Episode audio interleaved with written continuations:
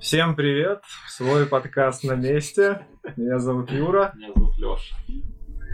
Меня зовут Дима, да, чем посмотрели, ну, как правило, представляете, тут смотришь. Да. Сколько? Целый час, больше часа. Больше Мы часа. приехали в 6 примерно, и вот только сейчас, только-только у нас получилось да. запустить это. Сколько Ну? Начнем с того, что вебка перебивала микрофон, и микрофон перестал работать. Не-не-не, там в чём суть? 21 Подключаешь э, микрофон к винде, все нормально, подключаешь вебку, микрофон удаляется из аудиоустройств, зато появляется новое устройство, которое называется Audio 2.0, которое ест э, звук из твоего микрофона и из вебки, Э, то есть Windows, э, вот, палец вверх. Кроме того, мы забыли подставку для микрофона, мы забыли провода. Голову мы не забыли. Точно? Вроде шляпу потеряли. Шляпу потеряли, да? Шляпа это была. Что-то еще. Но в целом можно начинать. В общем, поехали по Да. плану, по нашему. Да, А сегодняшний стрим у нас про прошлый, про, про- про заканчивающийся год. Мы собрали кучу новостей, которые нас и заебали, и, в принципе, как бы нормально. Да, но в целом, короче, все хуйня. Год прошел, заебись. Мы, мы А закончили. мы, мы вас не звали, ну как не мы вас звали, конечно. Все, все, стрим закончен. Хорошо, Ладно, ладно, нормально. Давай, заводи. Ладно, начнем сегодня с трендов уходящего года. И трендов у нас было дохуя, но обсудим мы не все. Лишь кусочек небольшой.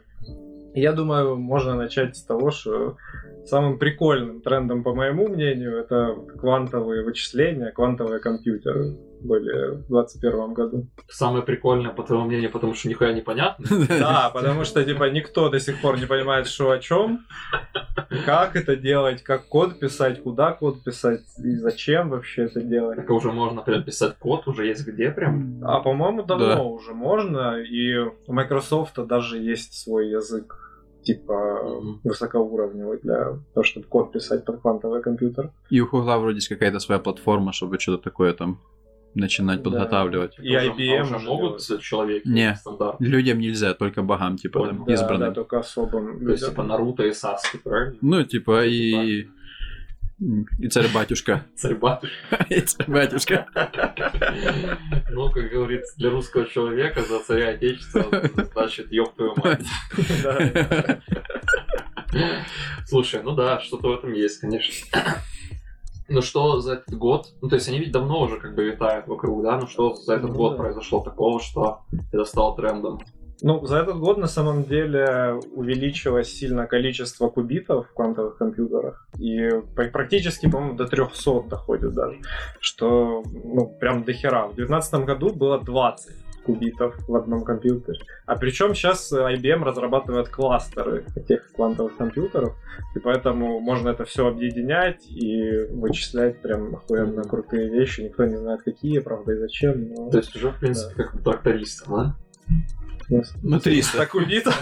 Да. Подожди, а кубиты там это как э, битность в процессоре или это типа как кубиты памяти? Не, как, ну, типа в процессоре. То есть у тебя... 300. У тебя процессор сейчас 64 бита. Ну, а вот там 300. Как-то Мне, мне много. еще, мне еще очень нравится, что забили на степень двойки такие ебаш 300. Ну так, да, там с квантовыми как, они, типа, Там они же они не- смогли еще один добавить, а теперь 301. Типа, скажи спасибо, что получилось. Но там вроде не совсем так все радужно, то есть я не помню, то ли это не совсем те 300, которые как было бы 300 в, в- в конвенциональной архитектуре, то ли там нужно намного больше, потому что сейчас мы все еще далеки к тому, чтобы взломать всю банковскую криптографию и забрать себе все деньги. Не, конечно, нужно намного больше. Ну, в плане... Просто один кубит типа, держит три состояния в себе, да? А что три состояния, погоди, что? Ну это же он типа да, нет, и типа... Наверное, да, и сразу Типа, по- знаю. Ну, типа, и суперпозиция. одновременно да и нет. Ага, понятно. Вот, то есть как, как друзья наши. Типа, да, нет, и суперпозиция. Все, бывает. Пошли на лапе у тебя пейшер, кстати, остался. Блин, зачем ты мне продал рожки с Бейджик? Бейджик, это ценник, ты чё? Повесил ценник на друга в этом году. Не, ну да, с нашими друзьями примерно так и происходит. Пошли на пиво, ну, не знаю. Типа, давай я тебе завтра скажу. И что я должен делать блядь, с, этим, с этой информацией, блядь? Я до завтра, получается, в суперпозиции. Типа, я вроде как иду, но не иду. Ну да. Макс, говори, чтобы ты громче говорил. Тебя плохо слышно. Ой, это... это...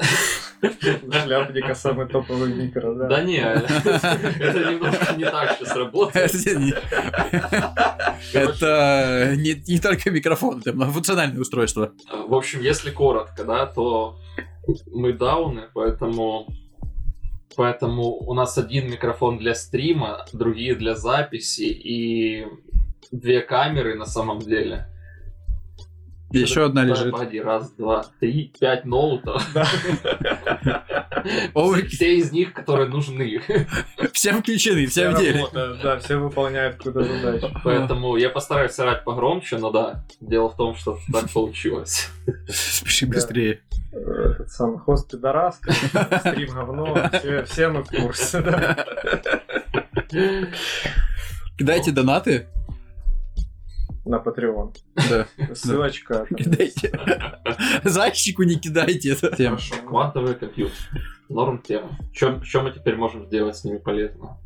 Ничего. Пока ничего не можем сделать полезного, да. Не... Мы можем не еще пять лет... э, Вот, пять лет мучить их, а потом, э, возможно, сможем решать те задачи, которые там влазят в в равенство там P и NP проблем, и мы типа не знаем, что полное там вот соответствие, и, и часть задач, которые мы не можем решить за, как это называет, мы сейчас решаем за экспоненциальное э, время, а не за вот, то- вот, вот то, которое там x степени k. Ну ты понял, о чём? Да, Биноминальное да, вроде да. называется. Э, часть, это, часть этих задач, которые мы сейчас не можем решить за биноминальное время, с помощью квантовых там алгоритмов компьютера можно будет. А, Одна из вариантов это подбор э, логарифма обратного числа, Мгм. и поэтому можно будет взломать криптографию. Понятненько. Мне недавно, кстати, написал один знакомый пиндос. Я его бросал, это помните, да, который написал? А, да-да-да. Да. Нейронка продалась. Давай, типа, нейронкой предсказывать... э, Что он говорил? Он, он пред- да, не-не-не, он предлагал э, загружать в нейронку очень какие-то зашифрованные данные и по данным с помощью нейронки определять алгоритм, каким они были зашифрованы, а потом расшифровывать. Да, да. Самое смешное, что, как правило, по сигнатуре данных, типа там или по хэшей, можно понять, чем она была зашифрована. Так вот, значит, я ему пишу, хорошо, ну как бы знаешь, на самом деле, мое дело маленькое. Когда ко кто-то с тупым проектом, я у него спрашиваю, у тебя деньги есть это делать? Если они говорят, что да, я, ну, типа, я могу пару месяцев поресерчить, сказать, Давай что хера деньги. не получилось, типа, давай деньги. Вот, я говорю, хорошо, типа, кто клиент, э, деньги есть? Он говорит, что в смысле кто клиент? Ты что, не понял, о чем задача? Если у нас получится, то клиент это любое государство и вообще любой человек. Пишу, окей. Классно, да, побежал деньги давать Да. уже на проект. Нам предлагают микрофон передавать по кругу. Неплохо, неплохо. Будем как А, рэперы. а мы можем шутить, как называется, типа, персонально про людей или на, стриме? Ну, знаешь, А типа... можна говорити, щоб жінки розуміли. Я просто думаю, передавать по кругу это как его маму или... Душе. Всё. Хорошо. Лоу-код. Лоу-код. О, Да, это твоя. лоукод, моя тема. Да. Люблю, ненавижу, как это говорится. Э, Я как бы не заметил тот тренд, типа, мне как бы похер. Не, реально тренд огромный. Я Просто сейчас Да. все большие компании используют low-code. Ну, я я сейчас тоже использую no-code, я его не пишу просто. Это называется, типа, нанял людей, да? Не, это называется два месяца нечего писать, просто типа мы планируем, поэтому. Ну и да, нанял людей в том числе. Я разве что захожу на GitHub последнее время, на, на GitLab захожу в последнее время и такой, класс. Все, работает, все работает? Работает. Это все. Нет. Ну, вообще история уж у нас цикличная. Там в Millennium у нас были Yahoo Pipelines, когда можно было не написать и строчки кода, а писать там какие-то опишки, одну, вторую, третью, которые были в интернете, э, писать какие-то схемы, данными, что-то посвязывать, и после этого э, получал свой сервис, который что-то там считал, допустим, брал э, почту из сайта почты, отправлял, ой, э, как называется, погоду, и отправлял тебе на личную почту. Э, Народ таким сидел, игрался и собирал со всех возможных сайтов, когда еще было модно иметь ко всему опишку. Потом э, у нас, ну, не Millennium, 2008, где-то 2005. А потом опишку все везде выключили. В Твиттерах выключили, Google повыключал. А в Твиттере нет отпишки? Ну, короче, не только... У большинства сервисов опишка как бы есть. То есть большая часть э, действий, которые происходят в системе, даже того, что пользуются не на фронте, не входит в официальный там веб-апи. Ты не можешь того сделать. То есть фронт таскает, а тебе доку не дают. Ты можешь сделать реверс инжиниринг, разобраться, на как они отправляют запросы и тогда что-то делать. Но, в принципе, за это можно получить по шапке. Потому что это уже вроде как нарушение авторских прав заниматься реверс инжинирингом местами, и это иногда запрещено. Вот. Ну а бизнес для себя делает просто отдельные платформы, где можно такие же там вещи Вот. с помощью диаграммок А пилить. сейчас пошел два тренда. Первый это давайте мы сделаем low-code, типа low- low-code платформы или, да, просто low или no-code визуального программирования, когда мы используем как бы Scratch, но там иногда дописываем к нему там JavaScript или Python, и таким образом моделируем свои бизнес-процессы. И второй вариант это ну, это, э, вот, когда люди начинают писать JavaScript визуально, и, и им это довольно большая проблема, это очень... Люди на- напиш- начинают в целом писать на JavaScript, начинается проблема. Вот. Э, ну, тоже Ну, аргумент. Ну Нет. да, так всегда. Бывает, когда люди начинают писать. А, Вот, такая ситуация. И второй подкласс систем, те, которых они для себя выбирают предметную область и создают средства моделирования в рамках предметной области. То есть ты не любую программу описываешь, а вот что-то свое. То есть мы, мы вот как раз вот в том стартапе, где я работаю, мы разрабатываем свою платформу для моделирования процессов коммуникации внутренних компаний, и тебе не нужно писать JavaScript. Тебе нужно сказать, отправь Васе сообщение вот такое, после этого возьми его ответ, отправь его Пете, э, там, э, выбери что-то, сохрани в базу, и после этого разреши Васе что-то сделать, пойти на работу и дать денег. То есть за тебя уже наговнокодили, а ты Да-да-да. используешь. Ну вот, вот, то есть я говнокожу, Ну и да. мы, мы потом продаем это людям, а они собирают из этого блоки и строят бизнес-процессы. Ну, как говорится, Визуально. один говнокод на всех просто. Да-да-да. Да. One говнокод to rule them all. Не, ну штука прикольная, сейчас реально вот все туда идут. Одна из основных процессов, э, проблем, мы когда-то обсуждали, что э, инструментов стало больше, языки стали лучше, а программировать легче не стало. Потому что комплексность задач, она увеличивается, но она увеличивается не в программерском понимании, а в каком-то в прикладном. Поэтому нам нужно средство моделирования, переходить- нам не нужно писать код, нам нужно моделировать бизнес-процессы и их э, развивать. Поэтому мы должны провести сегрегацию программистов, тех, которые будут моделировать бизнес-процессы на DSL, как там на прочих штуках, и те, которые будут писать системный код. Так может вообще бизнесу не надо код писать? Да. Зачем ну, им может, моделировать что-то? пусть как бы рисуют и передают друг другу. Да. Письма пишут. Ну да, Письма вот, пишут. знаешь, что, типа, хочешь ты кому-то на сайт зайти, да, там, сайт-визитку, и... Просто позвони, подойдет попроси тебе, визитку. он Позвонит, ты, ты звонишь ему, чувак к тебе приезжает лично, где бы он ни был, и на листочке выдает просто... Распечатку. Распечатку. Фотку с телефона. Ну и все, типа, в чем code. проблем? Ну да, кода нет никакого. Ну, Как бы нет кода, нет проблем, правильно? это Как правильно. Петровна говорила, чем меньше пишешь, тем меньше помылок. Все, ну типа это применяется везде абсолютно.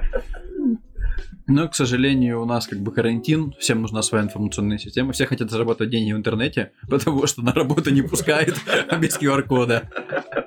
Поэтому все сейчас пошли писать что-то свое, и поэтому все хотят ноу-код платформы. Слышали, кстати, в какой-то стране разрешили вживлять чипы под кожу, где зашит типа, сертификат ковидный. Мгм. И можно даже QR-код теперь не Что там, показывать. что а там по поводу чипи- чипирования, кстати? Уже скоро. Скоро уже? Да. Я уже чипировался, у меня сертификат Я есть. тебя понял. Даже тысячу гривен отримал. Я тебе так скажу, я на серьезных щах видел человека, который скачал какую-то апку там в App Store или где-то и пытался сканировать себе руку, чтобы найти чип. И не только себе. То есть людям, которые вакцинировались. Интересно, а как это приложение работает? Оно в рандомный момент начинает Я пищать. не знаю. Блин. типа, Блин, Это реально? идея для стартапа. Давайте реально зап- соберем бабла, знаешь, со- по всем друзьям. Запустим приложение, маркетинговую компанию, а оно будет, а? Где-то через 15 секунд, плюс-минус 3-4, Мгм. начинать пищать, говорить, что все, у тебя чип уже, за тобой уже следят. И в приложении за 5 баксов можно будет перегрузить чип, чтобы он перестал работать. О, да-да-да, круто. Это, кстати... А еще можно будет другой чип считать, чтобы к тебе и данные его отправлялись. Точно. Ну, такой есть, кстати. Это ж у Apple вот эта приложуха, которая типа следит, с кем ты контактировал во время ковида. И если ты, типа, человек, с которым ты контактировал, заразился, то, типа, iPhone тебе присылает уведомление и уведомление в больницу, что ты можешь, типа, Даже быть экспоз. спрашивая. Да, не спрашиваю. За Была вами такая вже фигня в виїхала начале бригада ковида. національної поліції. Будь ласка, залишайтесь на місці. Никогда не думал, что эти стикеры кажутся правдой. Ну, так вот. Чипирование, кстати, не было у нас как бы запланировано, но так получилось. Не, нормально. Ну хорошо. Э, Тема, которая волну- волновала меня, наверное, в этом году, которую мы обсуждали, в том числе в специальном эпизоде, этичный ИИ. я сразу, каждый раз, когда кто говорит ИИ, в том числе я, я вспоминаю этот мем с динозавром, который ИИ. Да, ну да, ну. А теперь еще и этичный. Да тут просто, знаешь, с какого угла не зайти, все не так. Типа много классных идей, много начинает появляться каких-то философских рассуждений на эту тему, вообще на тему моральности. Это все забавно и охренительно, но ни у кого нет никакого ответа на вопрос, поэтому тренд как бы есть, но типа он, он, он как будто написан на заборе просто, знаешь, и люди ходят, ходят, ходят и кричат, типа, этичный ИИ, знаешь, Да, этичный да. ИИ. Не, ну хотя бы люди движутся в эту сторону. В Рашке, кстати, буквально на прошлой неделе что приняли закон тоже про этику в э, робототехнике. Любое приложение, которое начинается с слова «рашка», можно не дослушивать до конца. Ну ладно, ну хотя бы пытаются люди, ну что ты. Ну, не знаю, где они там пытаются, но я просто помню тот, тот момент, когда представили какого-то андроида из Рашки, и там на самом деле был чувак в костюме андроида. То есть у него в швах было заметна кожа, была заметна кожа. Поэтому нет, типа... Он, Да, Илон серьёзно. Маск такое же сделал. Ну да, но он не сказал, что это типа рабочая хрень, а они-то сказали, что это прям типа андроид. Ну, да, это, другое. Может, ему имя То есть я поменяли. понимаю, что, конечно, в Рашке бы сказали, вы не понимаете, это другое, типа, вот, но Может, у него в паспорте написано что он андроид? Андроид Кибергович, я не знаю. Не, ну, возможно. Цифровой Андроид Кибергович. Это. Runner просто. То есть это просто напоминает мне серию Souls Park, когда Картон ходил в... Блин, я забыл, как его звали, как, как он назвал этого своего робота, но, в общем, типа, он надел на себя коробку, какие-то трубы там, типа, и ходил, и Баттерсу приставал что-то, и Баттерс вообще прям его, типа, полюбил, только Картону сильно не приспичило ему Ворну, и... Ну, что-то, короче, он то ли, то ли навонял, то ли что-то... Ну, короче, как-то ему плохо стало, от него вонять начало потом, что-то такое. И Баттерс, типа, стоп, от роботов не воняет. Полился. Так вот, этичный. Наверное, плюс-минус самый нормальный обзор, который сейчас, сейчас есть на это, ну, то есть без какой-то там самопродажи, да, но мы просто очень много чего повторили в том, в том эпизоде. Вот, если интересно, как бы заглядывайте туда. Но я не знаю, то есть с моей точки зрения, с профессиональной, никаких сильных продвижений не было, кроме как нескольких там исследовательских статей на эту тему.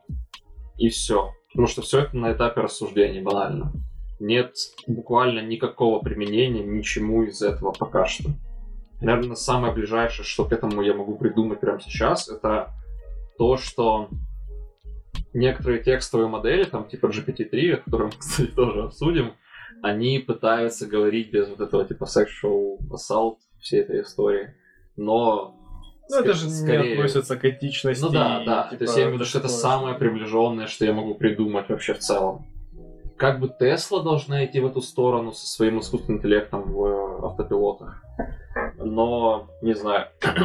Ну это же будет только если Тесла, сдел- Тесла сделает автопилот без водителя. Да. Прям полноценно. Да. Вот. То есть сейчас, я забыл, там, по-моему, то ли 5, то ли 4 уровня этих Да. автопилотов. Тесла на четвертом, мне кажется. Но они так заявляют, Ну но да. нет. Типа четвертый это когда ты уже можешь э, сесть в машину, указать ей направление, там Мгм. все еще, по-моему, там все еще будет руль по классификации, и он довезет тебя. А пятый это уже прям полный такой и, когда ты просто садишься на заднее сиденье, говоришь ему, куда ехать, и он Ну сам да, решает, куда ехать. То есть я имею в виду, что от них нет никаких публикаций на эту тему, по крайней мере, я не замечал. Может быть, они как бы есть. Но одним словом, этично и типа классно. У меня один вопрос. А вот в как бы в этике технологий, ну, что-то за сто лет поменялось, потому что после того, как э, наши известные как это сказать, не товарищи, а э, люди, которые носили разные кресты на, руках в 20 веке, натворили раз, большую кучу убийств с помощью технологий и начали задаваться вопросом, а, вот, что можно делать, что нельзя, и были там ребята, типа философы, там Хабермасы всякие, еще э, не помню, кстати, фамилии, которые описывали о том, что есть какая-то некая этика ответственности в разработке, и не, не все стоит делать, что мы можем, и раз, как бы создатель технологии тоже несет ответственность за то, что он ее создал, э, и как бы и за негативное ее использование тоже. Вот народ к чему-то новому пришел за последние сто лет, вот в искусственном интеллекте. Э, ну вот мы обсуждали, а, короче, есть вот этика машинного обучения, по-моему, так ее называют. А, робоэтика, вот прям так и называлась. И, собственно, если как бы проваливаться глубже, то есть, да, там этика технологий. Как бы я туда слишком сильно не залазил, ну да, она какая-то есть, но ну, короче, что есть... позволено Юпитеру, не позволено быку. Но э, это не там какие-то парадигмальные исследования, это набор, говорит, вот так вот делайте, а вот так не делайте. Ну, в Европе, например, пытались организовать и организовали на самом деле некое слушание на тему того, что можно позволять ей и что он должен там, что ему позволительно уметь делать, но снова же, это все здорово, когда они это обсуждают, они как бы это утверждают, и это, наверное, где-то работает, но когда кто-то хочет собрать дрона, который будет летать с пистолетом, или поставить турель на едущую машину, которая, засветит, которая повернется на какого-то политика, я не помню, то ли иранского, то ли Да, какого-то чиновника. Да, в общем, повернется турель на него, расстреляет, и машина поедет дальше, да, или там уже похер на нее, в принципе. Одним словом, да, есть такие продвижения в как бы цивилизованном мире, но этот же цивилизованный мир может благополучно забить на это и делать то, что им нужно, там, не знаю, по военным технологиям, по каким-либо другим. Все как всегда. Ну, типа, да. Как это бы, правильно. Стабильность. Использовать огнеметы, если я правильно помню, запрещено Женевской конвенцией. Что-то у меня есть вот такое, блядь, подозрение, что как бы все ложили на это болт, типа, и можно, в принципе. Ну, а, а когда после Вьетнама? Кто-то слышал же после Вьетнама кого-то жгли заживо? Типа... Ну, то, что, то, что никто не слышал, это значит хорошо сожгли. Не, ну, если никто не знает, то можно. Не, ну окей, это же как... Не пойман, не вор. Это же очень просто работает. Снег можно. Жечь? Да, снег можно жечь.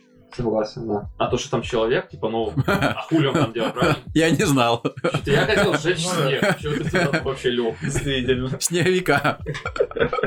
Откуда же я знал, что ты человек? Его снегом присыпало. Что у нас какой-то новогодний трэш эпизод начинается. Нормально, вроде так и было задумано. То у нас снеговиков живут ты чипирование. Но все равно нигде нет такого свода правил, типа, что можно делать с помощью ИИ, а что нельзя. Просто есть какие-то концепции. Какой-то коммунизм предлагаешь. Ну, а почему Товарищ Сталин. Товарищ. А тебе не нравится? Как в том меме, блядь, опять в коммунизм. Да. Так у нас нет ни одного эпизода без коммунизма.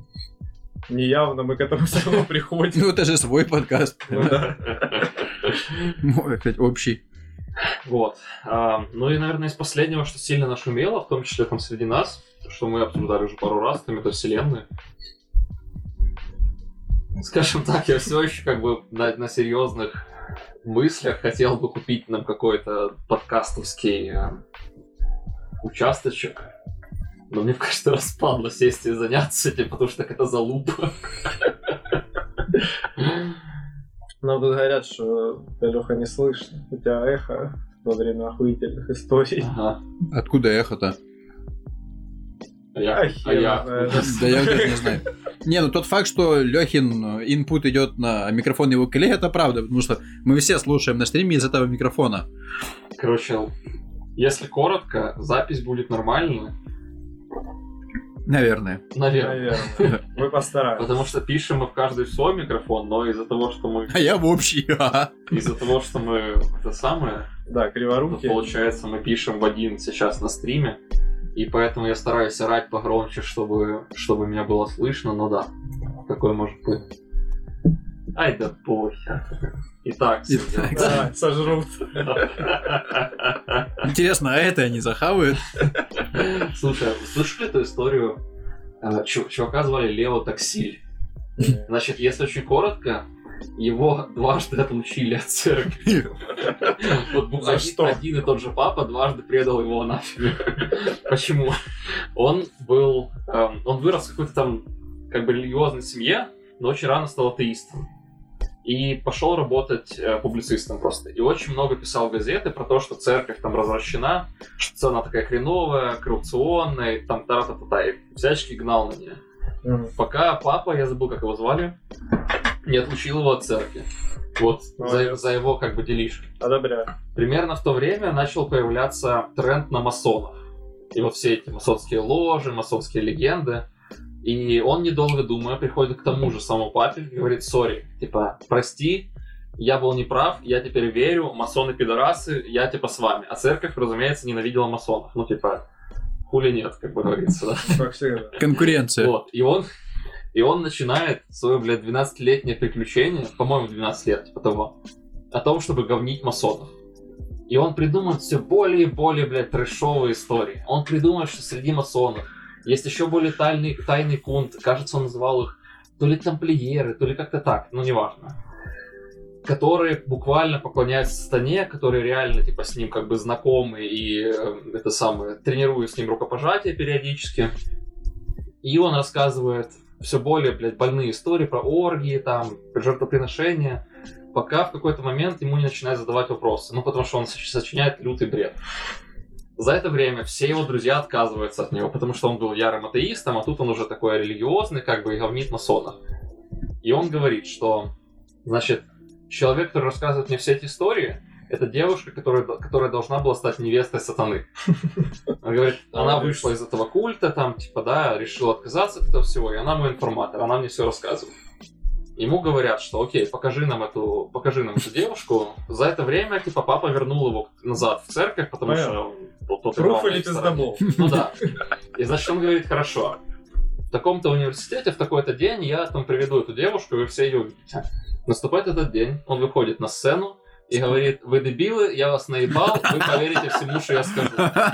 Типа, я говнил церковь, вы верили, я говню масонов, типа, поддерживаю церковь, вы верите. Он говорит, этой девушки не было, девушку, которую я вам показывал, там, он там чуть ли- то ли фотографии показывал, то ли того. Говорит, это была моя ассистентка, которая набирала весь текст, который я ей говорил. Она раз за разом мне говорила, бля, это уже слишком, они не выдержат. Я говорю, окей, поехали дальше. да, На правильном пути. И папа, недолго думает, второй раз выпускает его в церковь. Один и тот же за это время. Это прекрасно. Это просто пранк, который зашел слишком далеко. Потому что папа был иллюминатом. Масон. Называется масоном. Шрек Иллюминат. Это общеизвестный факт. Да. Вот, хорошо, метавселенная. Что-то мы отвлеклись. А, Тренд на самом деле как бы история какая, что еще в 2015 году были вот эти вот а, компании, которые мы обсуждали, в том числе, по-моему, Central Land, Да, да. который уже тогда начинал продавать за какие-то гроши там участки в этой метавселенной. Но сейчас это стало популярно, возможно, из-за Фейсбука. Потому что именно в этом году Facebook переименовался в Мету и сказал, что все, теперь мы делаем метавселенную, в которой вы все сможете там... Жить. Да, ну, ну серьезно, никто вообще не слышал про метавселенную до того, как Facebook об этом заявил. Ну, Реально. Ну, типа, Почти. да, может, какие-то немножко группа людей, да, хиканы хиканов, какие. которые вот поинтересовались, они об этом слышали и, и знали. Но, типа, глобально это не было никаким трендом. И тут пришел Facebook и такой, типа, метавселенная. И все такие, вау, офигенно, все, иду покупать участок. Зачем? Почему? Не знаю. Ну, и, и тем более никто это разумный не поддерживает абсолютно. Все говорят, что это трэш. Даже Илон Маск, он, он, типа, давал какую-то пресс-конференцию, и он, Он сказал, разумный, что, да. типа, «А, метавселенная — это бред, вы попробуйте просто VR, и вы поймете, что вас укачивает от обычного VR. Типа, если вы там еще долго будете, это полная жесть. И он говорит, никакие очки у вас на носу не заменят, типа, нормальную вселенную. скажем так, каким-то хиканам, может быть, и заменят. Ну, правда. Ну да, да, типа конечно. хиканам и Вов, который, блядь, квадратный, без нормальной графики, заменяет. Ну, окей, сейчас он выглядит лучше, но там все еще старый движок, и он им заменяет все, что угодно. Метавселенная. Ну, тоже, да. ну, фактически, да, то есть... Ну, я не въехал, типа, серьезно. Ну, ты, ты вообще не пользовался. Или ты пришел посмотреть. скажем так, как бы я игрался с VR, но меня не то, чтобы сильно как-то впечатлило. Это весело, но я не купил себе VR-сет. А, Я поиграл в несколько игр, когда работал в компании, в которой был VR-отдел, и типа мы их тестировали. И после этого еще где-то поигрался. Я не знаю, по-моему, это типа пока что не на том уровне. То есть мы не говорим сейчас о какой-то метавселенной, типа первому игроку приготовиться. Да. Я знаю, что есть вроде как какие-то технологии, как какое-то развитие в тему того, что если тебя там трогает, ты можешь это почувствовать прям вживую. Но это все еще не на том уровне, это все еще подойдет не всем людям, это стоит очень дорого. Кроме того, сейчас у меня такое ощущение, что эти метавселенные, по сути, там аналог какого-то NFT зарзрядно, и ну, я имею в виду, ты покупаешь себе участок, типа, и ждешь, пока, блядь, э, дебилы накупят себе тоже какой-то херни, а потом продаешь ее за много-много денег. Не, ну это конкретно проблема NFT внутри метавселенной. Ну окей, может быть. Что- Ну, типа, да. Ну, метавселенная не только по покупке участка, там же еще вроде как можно общаться, интерак- интерактировать с Мгм. окружением. Как жаль, что в реальном мире уже нельзя. Да. В реальном мире не так интересно. Точно. Без QR-кода не пускают. Да, да, вот понимаешь, все ограничили, ковид. А представляешь, если будет ковид в метавселенной, там тоже надо будет QR-код показывать. Ну, А почему нет? А, Это вполне реально. Откуда ты знаешь, что мы не живем в метавселенной? Все это симуляция. Илон Маск считает, что мы, живем в симуляции. Да. Ну, а Ну, считает? Допустим, реально много чего считает. он еще считает, что этот самый Сайбертрак нельзя разбить стеклом молотком. А оно как бы разбилось. Может, он этого Бодрияра перечитал просто лишний раз. Как ты сказал там про Цукерберга в прошлый раз, что он забыл таблетку. А, вот.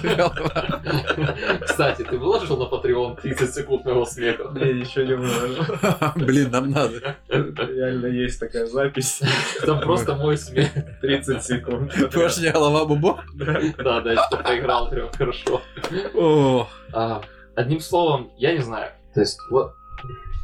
Знаешь, что вот, типа, история со всеми этими метавселенными и, типа, NFT, когда можно, в принципе, попробовать что-то купить себе по приколу, потому что вдруг оно сейчас там выстрелит, и то, что ты купил сейчас за гроши, может там какие-то деньги тебе принести, и, ну, банально там, ты не разбогатеешь на этом, потому что нахер надо, во-первых, да, Ну, резонно. во-вторых, ну, типа, не разбогатеешь. Ам, Но по приколу, ска- скажем так, типа, если ты... Когда там биток появился, лет 10 назад? Нет, наверное, меньше, лет 8 назад. По-моему, 2009 или 2010. наверное. Ну, окей, вот, типа... Тогда взять по приколу там какого-то битка, казалось бы, ну, типа, умная идея, да? Но, но ты, например, забыл пароль от кошелька, как бы, да, или что Да, там было? да, да. У меня сколько... Что-то там было, у меня, по-моему, меньше биткоина даже одного было. Но, ну, типа, норм. И я, я реально забыл. Вот. пароль от кошелька. Я имею в виду, Пропал. мне тяжело относиться к этому как к чему-то серьезному. Я не буду в ней как бы играться, мне похер на это все. Я не рассчитываю на этом разбогатеть, но, возможно, это просто забавная как бы история, знаешь, с которой ты можешь там что-то вынести. Вот, это максимум. Ну да, развлекало такое, по большей части, чем... Чем один из полезным. клиентов со Штатов зовет, по-моему, типа через месяц или полтора он собирается приехать в Берлин, потому что там будет какая-то конфа nft Ага. И, мол, типа, бабки, бабки, сука, бабки. А, говорит, приезжай. Я Говорю, ну окей, типа, посмотрим. Не, ну ты, может, поесть, типа, ради прикола. Ну, я, я бы, если поехал, то только ради того, чтобы пообщаться как бы с этим чуваком, потому что мы подружились, и он, типа, в целом норм, но вообще, как бы, мне это NFT, блядь, не уперлось вообще никуда. Просто у тебя никогда NFT нормального не было. о. Она теперь и сюда добралась, да? И, в стрим пробралась NFT. Пробралась, да. То есть, м, Будем продавать наши стримы как NFT. блин. Ну да. Ну, ну это же типа авторские права продают, теперь он не вам принадлежит, понял? Теперь в блокчейне есть чувак, которому принадлежит ваш стрим. Не, ну один подкаст. эпизод, знаешь, мы Один. не будем весь, типа, Блин, а если каждую стрим. секунду этого видео нарезать как NFT и продавать? Можно 30, 30 секунд моего смеха продать. ну. Прикольно. Ну, по фразам можно нарезать. По фразам, мемы. Да, на мемы. Слово мем. мем. Мем. А, Прекрасно. Ладно, едем дальше. Значит, а, большой вопрос, наверное, кто же сейчас такие разработчики? Потому что мне кажется, есть такой сдвиг на тему того, чем занимается. Может быть такое у меня по той причине, что с Ты, количеством... ты не разработчик, да? Да, ну, типа, я не знаю, я себя просто инженером как бы чаще всего называю. Мне нравится на самом деле название инженер-исследователь. Ну, этот research-инженер, да. Хуй пойми, чем занимается, поэтому, типа, удобно говорить людям, и они, они каждый сам себе что-то подумал, и ты, и ты не отвечаешь на вопрос. Не, ну мы можем себя инженерами назвать, мы по образованию инженеры. типа. Справедливо, у нас прям в дипломе так Да. написано. Бумажка есть. Но я имею в виду, у меня настал момент, что когда я прихожу на собес, мне не задают ни одного технического вопроса. Да на тебя смотришь, понятно, зачем тебе технические вопросы задаваешь. Я- Человек код никогда не писал. Я имею в виду, какого хера, типа. Сильно умный просто. Так вот, кто же такой сегодня в этом году, возможно, в будущем какой-то программист нашего времени? Да из года в год просто раб на галерах. Кто же еще? Не, ну, я уже начинал говорить об этом, о том, что у нас все больше и больше разделяется понятие вот программиста. У нас есть как бы системный программист и прикладной. У нас теперь все есть люди, которые все больше и больше людей, которые особо не задумываются о том, как эффективно писать код и как его там а, эффективно делать в алгоритмах, потому что ТТМ им важнее, потому что проще сейчас его запустить, поднять инвестиций, написать еще фичу, фичу поднять инвестиций, потом нанять людей, которые тебе перепишут это все нормально, и заплатить им уже намного больше денег. Э, Вот. Теперь есть э, два класса людей. Одни, которые умеют разобраться с тем, что сделать и сделать это быстро, и те вторые, которые умеют понимать, что нужно делать и как это делать, но делают это как бы чуть-чуть дольше. Не все просят дохуя бабла. Я что-то что на секундочку проиграл с... Ну, во-первых, я открыл просто статью, как бы, которая там к этой теме, да, и увидел патагонный конвейер. Нет, ну Ну. Дима как раз об этом. Типа, люди реально гонятся за time to market и просто вот, типа, потеют на работе активно. Ну, это же люди не то, чтобы им сильно хотелось гнаться. То есть Это просто один из самых эффективных методов за поднять бабла. Ну да. Во-вторых, э, получается, что как бы две главные задачи машин learning, они как бы на Везде. все теперь работают. Так это же две главных задачи человечества. Ну, так сказать. Поднять бабла, наебать клиента. Ну вот. Да, Все ж так и делают. Ну, пойди кроссовки купи. Действительно. Подняли бабла, наебали тебя, все. Так ты еще и сам себя наебал, получается. А, это, кстати, отдельная тема. Да. Вот об этом тебе Жижик расскажет, что на самом деле наебываешь себя сам ты, а виноваты в этом другие, ну это тоже чуть-чуть. Они, вот точно, это а- они, как у Лакана. Вот они Ну виноваты. да, он же сам говорит, не надо делать выбор. Вот. да. Отказаться. Отказ от выбора. Кстати, про выбор. Посмотрел «Матрицу» последнюю. Ты уже сходил? Без спойлеров Не, я посмотрел пиратскую. Кабрипе, блядь. Не, вышла нормальная. Кабри. Нормальная уже есть. Шуток. Короче. так, погоди, блядь. Э, Если бы у меня был выбор, типа, забыть об этом, я бы выбрал забыть. Что прям... Я не смотрел, прям я не плохо. Вот, вот плохо. У кого не спрошу, все говорят очень плохо. Типа, вот Лана Вачовски совсем с ума сошла, короче. Как, ее, кстати, звали до этого? Вачовский. Лем Бачевский. Я не помню, честно тебе скажу. Ну, суть в том, что они были братья Вачовски, а стали сестры Вачовски. Тут спрашивают, много повесточки или просто А, трэш? И трэш, и повесточка. Повесточка там, типа, с первых же кадров, Серьезно? а, а трэш начинается где-то минуты с пятой.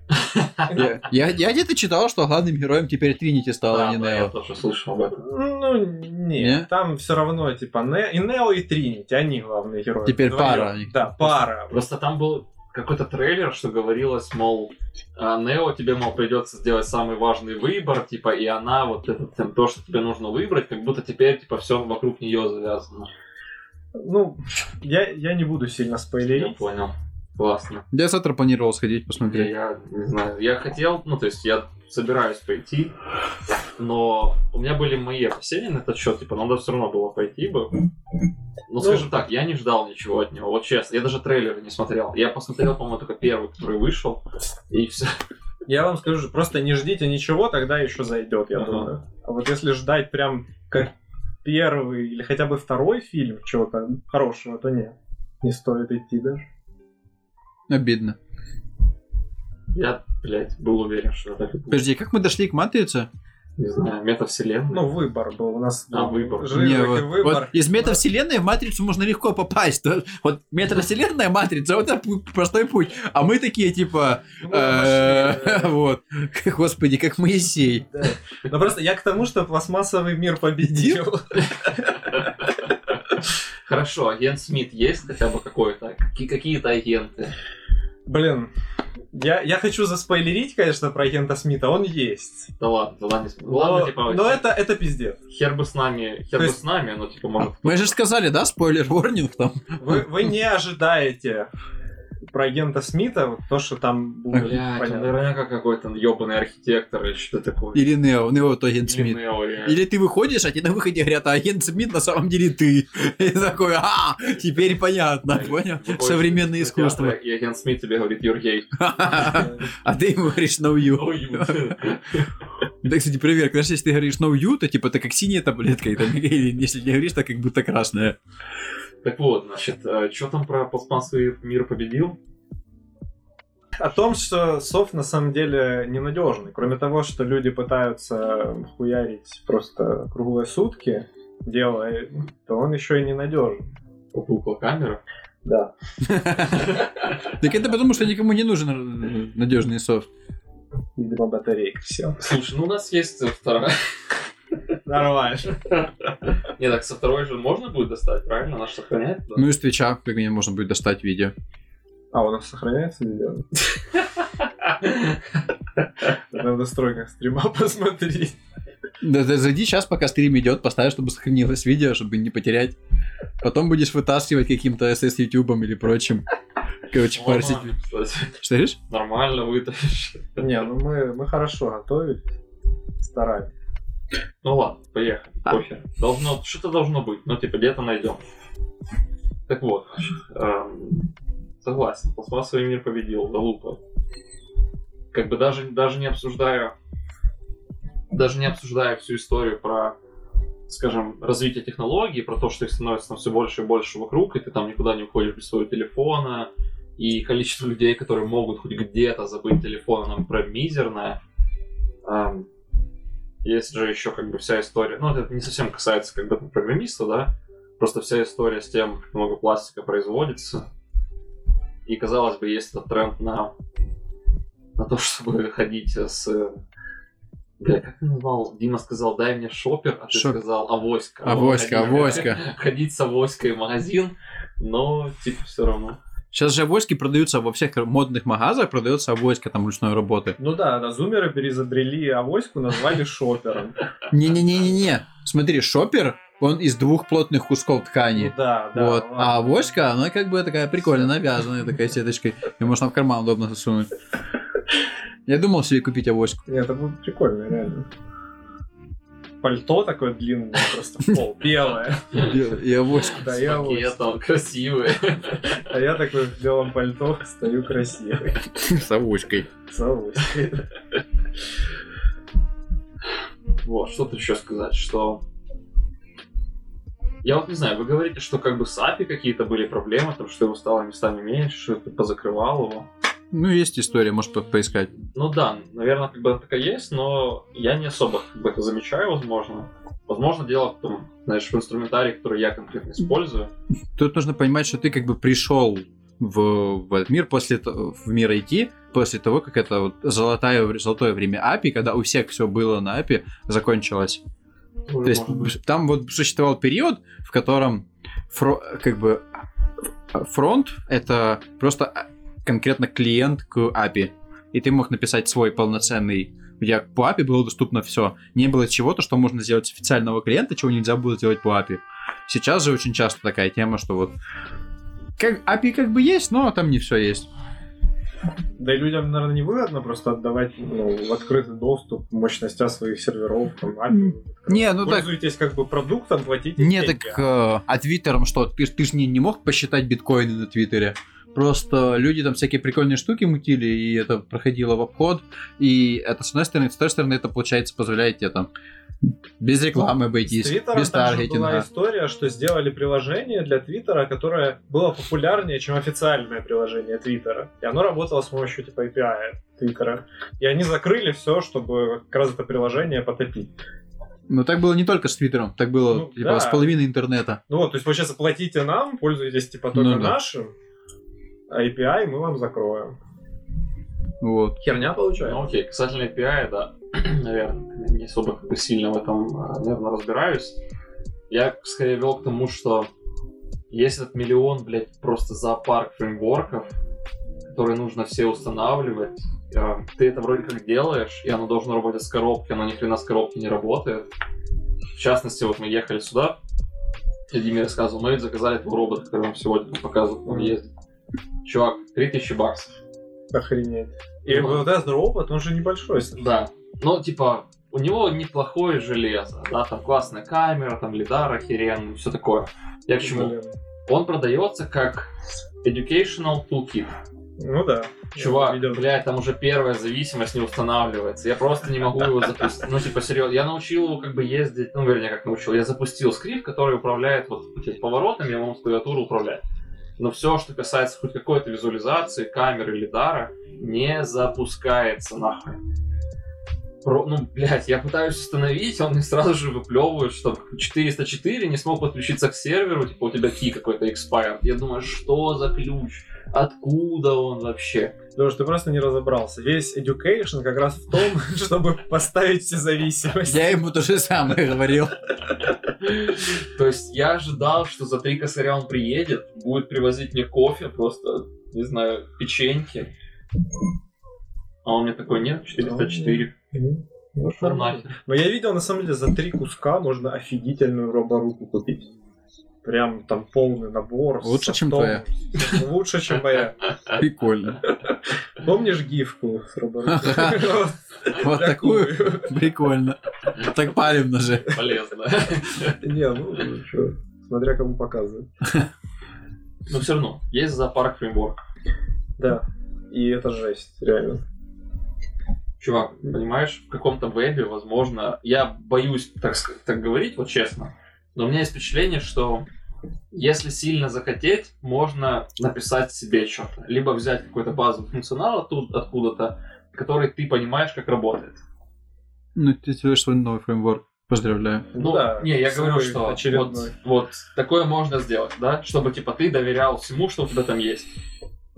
Чтобы мне такое сделать, мне нужно будет написать библиотеку для дифференциальных вычислений. С нуля, А блядь. чё? Ты Ну, что, а не можешь? Придет, придет какой-то клиент ко мне, говорит, а напиши мне там какую-то нейронку для детекции там лиц. И я ему такой, сейчас погоди, я напишу свою библиотеку для дифференциальных вычислений, для того, чтобы считать тебе градиенты нормально в нейронке. Вернее, для того, чтобы просто считать нормальные градиенты, тогда я смогу это сделать, я напишу поверх этого всего как бы какой-то функционал для нейронок, где, собственно, градиенты будут считаться моими собственными вычислениями. Это будет работать охуеть как медленно, я не знаю, как это задеплоить хоть куда-либо, но тебе понравится. Не, ну так что, в вебе та же самая тема. Э, Собрать штуку, которая там как бы из компонентов что-то отображает, плевое дело. Написать свой фреймворк, туда впилить э, какие-то локализации, да, чтобы у тебя на всех платформах оно везде работало, потому что у тебя есть арабы, которые left to right, у тебя есть какие-то иероглифы, которые сверху вниз или слева вправо. Есть У тебя есть Япония, где там вообще... Вот, это все дичь. А, а потом, пожалуйста, напиши, напиши нам библиотеку, которая умеет отображать дату и работает с датой. Да, потом, э, ну, дату. Это типа, вешалка вот. вообще. Это же вообще вешалка, типа, честно. А потом, может быть, прикрепи сюда server-side рендеринг. А теперь по- подружи данные сервер... даты с server-side рендерингом, потому что должно быть не дата сервера, а дата клиента, и вот часовой пояс, и вот это вот все. То есть сделать что-то простенькое в вебе свой фреймворк, это тоже как бы не проблема. А когда ты начинаешь писать такое, чтобы оно обслуживало там большое количество клиентов, и, там как YouTube, ну, оказывается, что не так все просто. Ну окей, справедливо. И, собственно, оно ведь хуево работает, и никто не знает, как оно работает. Че? Да Веб? плохо, плохо то, что Да. очень много этих фреймворков, и никто типа не знает, как под капотом каждый из них Почему, работает. почему это плохо? Ну, То есть, Ну, то есть, а, а как, как вот мне узнать, что, типа, есть фреймворк, который уже лучше, типа, и, и вот мне его надо использовать? Как мне переехать потом с одного фреймворка на другой, если он, типа, круче всех? ну, те- ну, вопрос, если кру- круче всех, ну, исследуй, если тебе не надо круче всех, а решать свою задачу, ну, решай свою задачу. Ну, типа, это вот концептуальный вопрос. Э, много всего, что это... Ну, давайте выдадим одни штаны, и будешь ходить в одних и тех же штанах. Ну, Не, может штаны просто только. сделать У тебя нет выбора в цвете, они просто чтобы одни. ты мог выбирать, типа, что в нем включено. Ну, Знаешь, ну, есть такой фрейм- лишнего. Ну, есть такой фреймворк, называется JavaScript. Берешь то, что тебе надо. Но я, я не знаю, Но ну... все плохо работает. Не, ну, ну, типа, ты берешь либо язык программирования, типа, с абсолютно абстрактным опционалом вида программирования, ничего конкретного, и вот эта штука, в которую ты добавляешь все, что тебе надо. Короче, берешь одну херню, а потом добавляешь туда еще зоопарк другой херни. Ну, можно писать все свое. Ну и решай. Либо найти, по- использовать по чуть-чуть. Начни с написания своей операционной системы. Создание компьютера. Да, на самом деле. Да, допиши Minix. Э, а план 9, план 9 Ладно, допиши. да. Окей. Хотя вроде сейчас это есть. Фуксия, она вроде там идеологически или нет. Ну, Не-не-не, не я это. По-моему, нет. По-моему, нет. Вот. Ну как бы. Не, ну да, ладно, идея ясна. Ну, есть какой-то Angular, на котором, ну, очень легко собрать админку, прям очень круто. И повесишься, как только попытаешься сделать э, server-side рендеринг. Я пытался, это такая лютая дичь. Мне пришлось читать исходники, найти в NPM пакет, подчитать его исходники, чтобы найти э, штуку, на которой он зависит, но как бы неявно, потом э, найти ее и прочитать на ее исходники, чтобы я мог ее использовать, потому что мне нужно было запустить SSR под Fastify, а Angular есть просто э, только Fastify для экспресса. Но на самом деле есть библиотека и движок для того, чтобы сделать просто SSR в HTML что-то э, отрендерить. Но на него нет документации, на него нет гайда, ничего нет, просто внутренний модуль. И ты читаешь, заходишь NPM, находишь ссылку, э, переходишь и как бы читаешь. Но если ты, тебе не нужен SSR, а ты делаешь админку, там админка собирается, ну реально, за два часа. Вот визуально, наверное, складывать блоки будет дольше, чем собрать админку на SSR, вернее, на Angular. Вот прекрасно решает эти задачи. Вот, вот у каждого фреймворка есть какая-то задача, которую он пытается решить, и зачем он существует. И в своей области он более чем прекрасен. По поводу документации, когда выложили TensorFlow 2.0, там документация для питона была на плюсах. Без шуток. Прикольно. Слушай, у тебя постоянная история про TensorFlow. Так он, Каждый блядь, ёбнутый, ну просто, типа, он плохой, блядь, я даже не знаю, что сказать еще. Ну, то есть, серьезно. Они выпустили недоделанную хуйню TensorFlow 1.0, а потом 9 лет его чинили. Ну, или там, типа, 7, не помню, сколько точно. И то же самое с 2.0, ну, типа... А ладно, так совсем софтом, типа, выпускают, а Охереть. потом чинят. Ты так говоришь, как будто это оправдывает его. Э, Так исторически сложилось. Да, Не, ну, вы не понимаете, это другое. это другое, действительно. Хорошо, я предлагаю перейти к, наверное, единственной технической теме сегодняшнего эпизода. Его завезли дженерики. это к вам. Я ни хера не понимаю. Но я знаю, что такое дженерики, типа я знаю, что такое Go, и мне реально нет дела ни до одного, ни до второго. Не, ну это наконец-то, понимаешь, уже сколько, 10 лет прошло, по-моему. Вот, типа, первый коммент про дженерики в Go появился на второй день после выхода первой версии Go. Вот, и... Ну, Go вышел в 2009 Ну, Это хера уже, на самом деле, больше. Ну, как бы, что значит вышел, да? То есть вопрос, когда он вышел, это такой, когда его начали более-менее распространенно использовать. Ну, Если да, хотя бы да. один что-то какой-то success case, все остальное это другая история. Но дженериков как бы людям не хватало. Они какое-то время шли в, против концепции самого Go. Ну, на самом деле, в ж была возможность сделать, типа, подобие... Короче, в чем суть? интерфейс. В Go можно было сделать пустой интерфейс. Да. И это как бы позволяет частично сделать то же самое полиморфизм, как с э, дженериками. Но есть, то есть, ты можешь, нап- например, написать свой абстракт. Если у тебя есть дженерики, ты Мгм. пишешь collection типа T, Ну да. И там есть функция add t, get t и все остальное. Период t. И подразумевается, что ты засовываешь туда э, числа, то оно работает с числами. Ну да, любой За- засовываешь да. объект, оно работает с тем же объектом. Ты просто указываешь параметр, он оптимизируется. В Go как это работает? Ты туда указываешь пустой интерфейс, любой объект соответствует пустому интерфейсу. И ты до типа пока туда складываешь числа, все круто. Но проблема в том, что здесь нет типа безопасности. С дженериками, если у тебя есть collection типа T, он ничего, кроме типа T конкретно, не вернет. Если ты начал работать с ним как с number, то всегда вернет тебе number. Н- Типа, с точки зрения там, системы типа у тебя не скомпилится, если ты туда будешь вставать строки.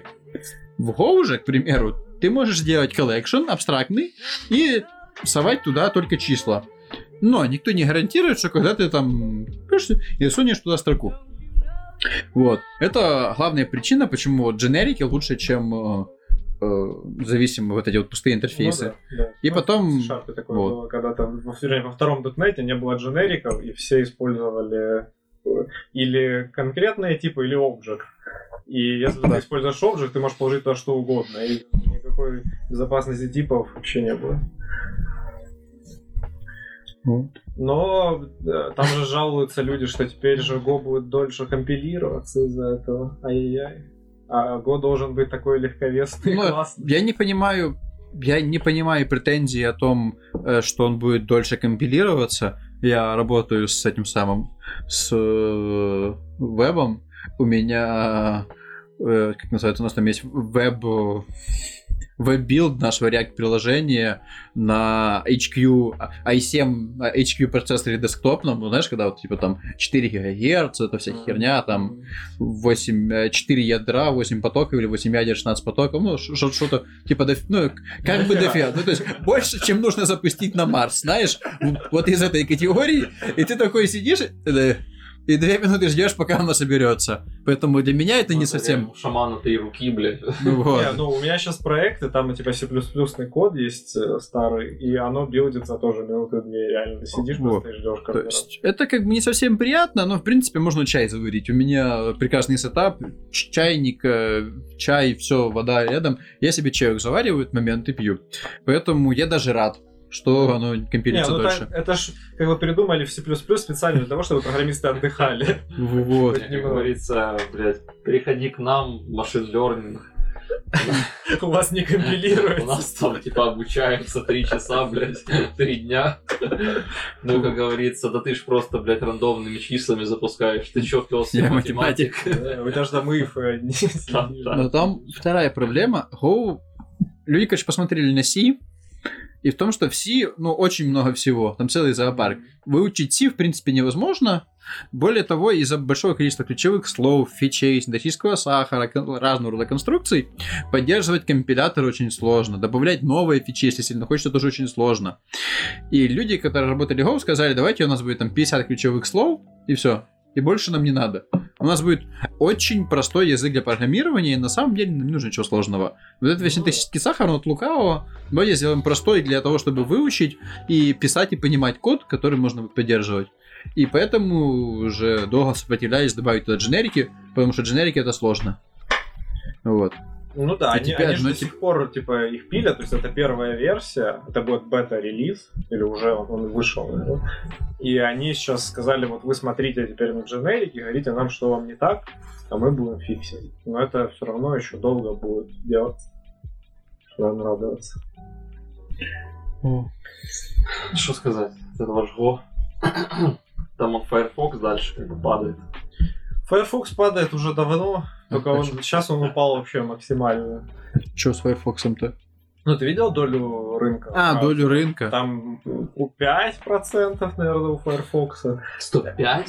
5, 5, просто 5. 5. 5. А у кого? 5? Точно 5? Точно? 5 звучит как у много. Edge 11. Edge, Edge от Microsoft, Он очень удобный. который на Chrome. Да. Не, Я пользуюсь Edge. Ну, то есть... Я... Того, чтобы установить другой браузер? Нет. Ну, то есть у меня Edge на винде это дефолтный браузер. Ну, Он прям... Он, он удобный. не, он правда прикольный, я тоже попробовал. Довольно интересно. Хорошо, у кого наибольшая доля? Google Chrome. Chrome, конечно. Ты что? Справедливо. Но проблема в том, что все, кроме Firefox, работает на одних и тех же технологиях. Единственное, чем отличается, это WebKit для рендеринга, V8 для, того, для движок JavaScript. Единственное, чем отличается Safari, э, WebKit для рендеринга и JS Core для того, чтобы выполнять JavaScript. Поэтому теперь вот эта вот идея стандартизации, там, стан... ну, а у Firefox там свой движок рендеринга, не помню, как называется, и Spider-Monkey и прочие обезьяны, для которые выполняют JavaScript. Э, смешно. обезьяны выполняют JavaScript, я только сейчас понял. Как бы чувак написал что-то на, на JavaScript, а ты ему банан дал. да. Просто была какая-то новость, по-моему, даже от Microsoft, что теперь Chrome это новый Internet Explorer. Да. Потому что была вот эта проблема, что Internet Explorer был единственным типа нормальным браузером, и он типа все технологии в себе собрал, но был хреновым при этом в плане технологий. Но не то чтобы Развалили. хреновый, а Ну, в том, что... они свои Ну, в том, что да, теперь Google Chrome, по- вернее, разработчики Chrome, которым Google платит, они разрабатывают WebKit и все остальное, и V8, они теперь де-факто стандарты в разрабатывают стандарты в индустрии. То есть, окей, что там приняло в, э, V3C, окей, что там себе придумали TC39, который там JavaScript синтетизирует, э, ECMAScript конкретнее, э, окей, что там ребята придумали по CSS, как Chrome сделал, это 95% рынка все разработчики и все сайты будут пытаться этому соответствовать, потому что, э, как бы, как называется, концепции, принципы, это все круто, а деньги терять не хочется. Поэтому вы будете работать так, как работает Chrome, и поэтому сейчас у нас веб держится не на соплях, просто потому что разработчики Chrome ведут себя хорошо. А как только они перестанут себя так же вести, у нас нет никакого механизма заставить их себя вести как людей. То есть мы скажем, что, «Э, это не соответствует стандарту. А они скажут, да пошел нафиг. Ну и пошел. И ничего не потеряют. Ну, да, типа, 5% людей нас не интересует. Ну, здесь, которые на Но Firefox видно, сидят. что просто технологии, которые внедряет Firefox, они вместе с этим Да. уходят с рынка. И Серво, который Серво, да. просто шикарнейший движок. Лучший движок CSS. Э, и- все забыли о нем. Ну, тебе не понять эту боль. Ну, как бы я слышал эти названия, да, на подкасте в том числе. Че, пацаны, где Клабха- Клабхаус? Кто-то зарегался там, кстати, нет? Не, не, он вышел, кстати, уже для андроида давно. Можно было поставить уже всем, причем без инвайта. Но никто не стал этого делать, потому что, ну зачем? Это уже Ну, не- я поставил, не в конце концов. То есть мне кто-то бросил инвайт, тут примерно... Мне кажется, в ту же неделю, когда мы обсуждали его на подкасте, то есть это было еще хер знает когда. И тогда мне бросили инвайт и попросил, зашел, посмотрел на всю эту залупу. Реально не нашел ничего интересного и вышел. А ты послушал этих молодых интерпренеров? Не, меня тошнит от них. То есть э, любой человек, у которого написано интерпренер, он просто гей, пидор. э, не, окей, геев не осуждаем. Он пидор, он, блядь, долбоеб. И чаще всего это он. Вот, я не видел ни одной... Toxic дев- masculinity. Ага. Да, сто процентов. Я не видел ни одной девушки с надписью интерпренер. Между прочим, у меня недавно возникла мысль. Вы видели CTO фронтенщиков? Что значит сетевой фронтенщик? Ну вот человек, который всю жизнь занимался фронтендом, Ага, сколько таких CTO? я видел.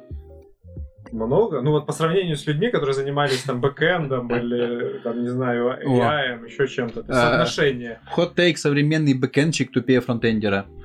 Потому что на фронтенде, на бэкэнде все, все проблемы решены. У тебя есть слой, где ты пишешь API, у тебя есть domain logic слой, Так у тебя есть database. Ну, то есть, это, Так. это не инженер, это реально обезьяна, которая клепает опишки. И когда ты клепаешь опишки, количество решений, которые тебе нужно принимать, и реально сложных каких-то, э, там, не знаю, вещей, которые нужно оптимизировать, ниже кардинально, чем решений, которые тебе нужно принимать на фронтенде. Погоди, задача любого инженера ультимативно это лишить себя работы. Но э, Бэкэндчики, видимо, подошли к этому достаточно Смотри. близко.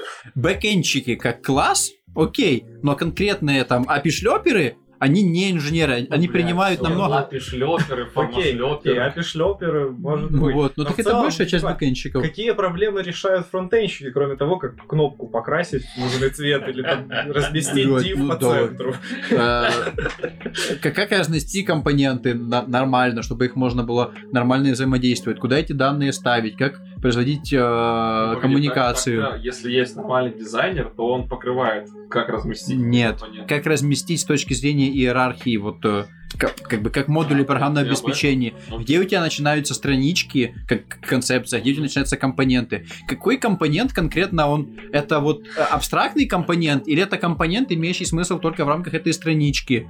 И вот с абстракциями, которых отвязаны от отображения, вот есть данные, есть API, есть их хранилище. Решения уже приняты, описаны, они стандартизированы. Их не нужно придумывать. Когда ты начинаешь писать гениальные люди, которые это все описали. Люди, которые написали Spring, это умные люди. Люди, Поэтому которые пишут что на... фронтенчики, они как бы хуже. А Лучше, См- лучше, лучше. Смотри, но когда мы говорим бэкенчик, мы говорим не о человеке, который пишет, допустим, Spring.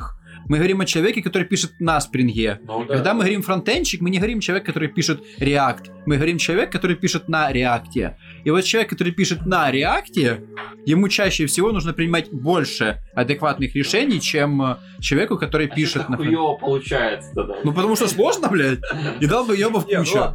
давайте не будем. Я думаю, что типа одинаково. Люди разные есть, разными проектами занимаются. И типа есть бэкэндщики, которые пишут, Не, ну, решают сложные задачи, есть фронтенщики, которые решают сложные задачи, а есть, которые наоборот. Но м, типа мой тейк был о том, что я типа встречал гораздо меньше типа руководящих людей, которые раньше были фронтенщиками. И для меня это типа странно. Ни одного не встречал. ну, а, я Одного встреч... PHP-шника встречал.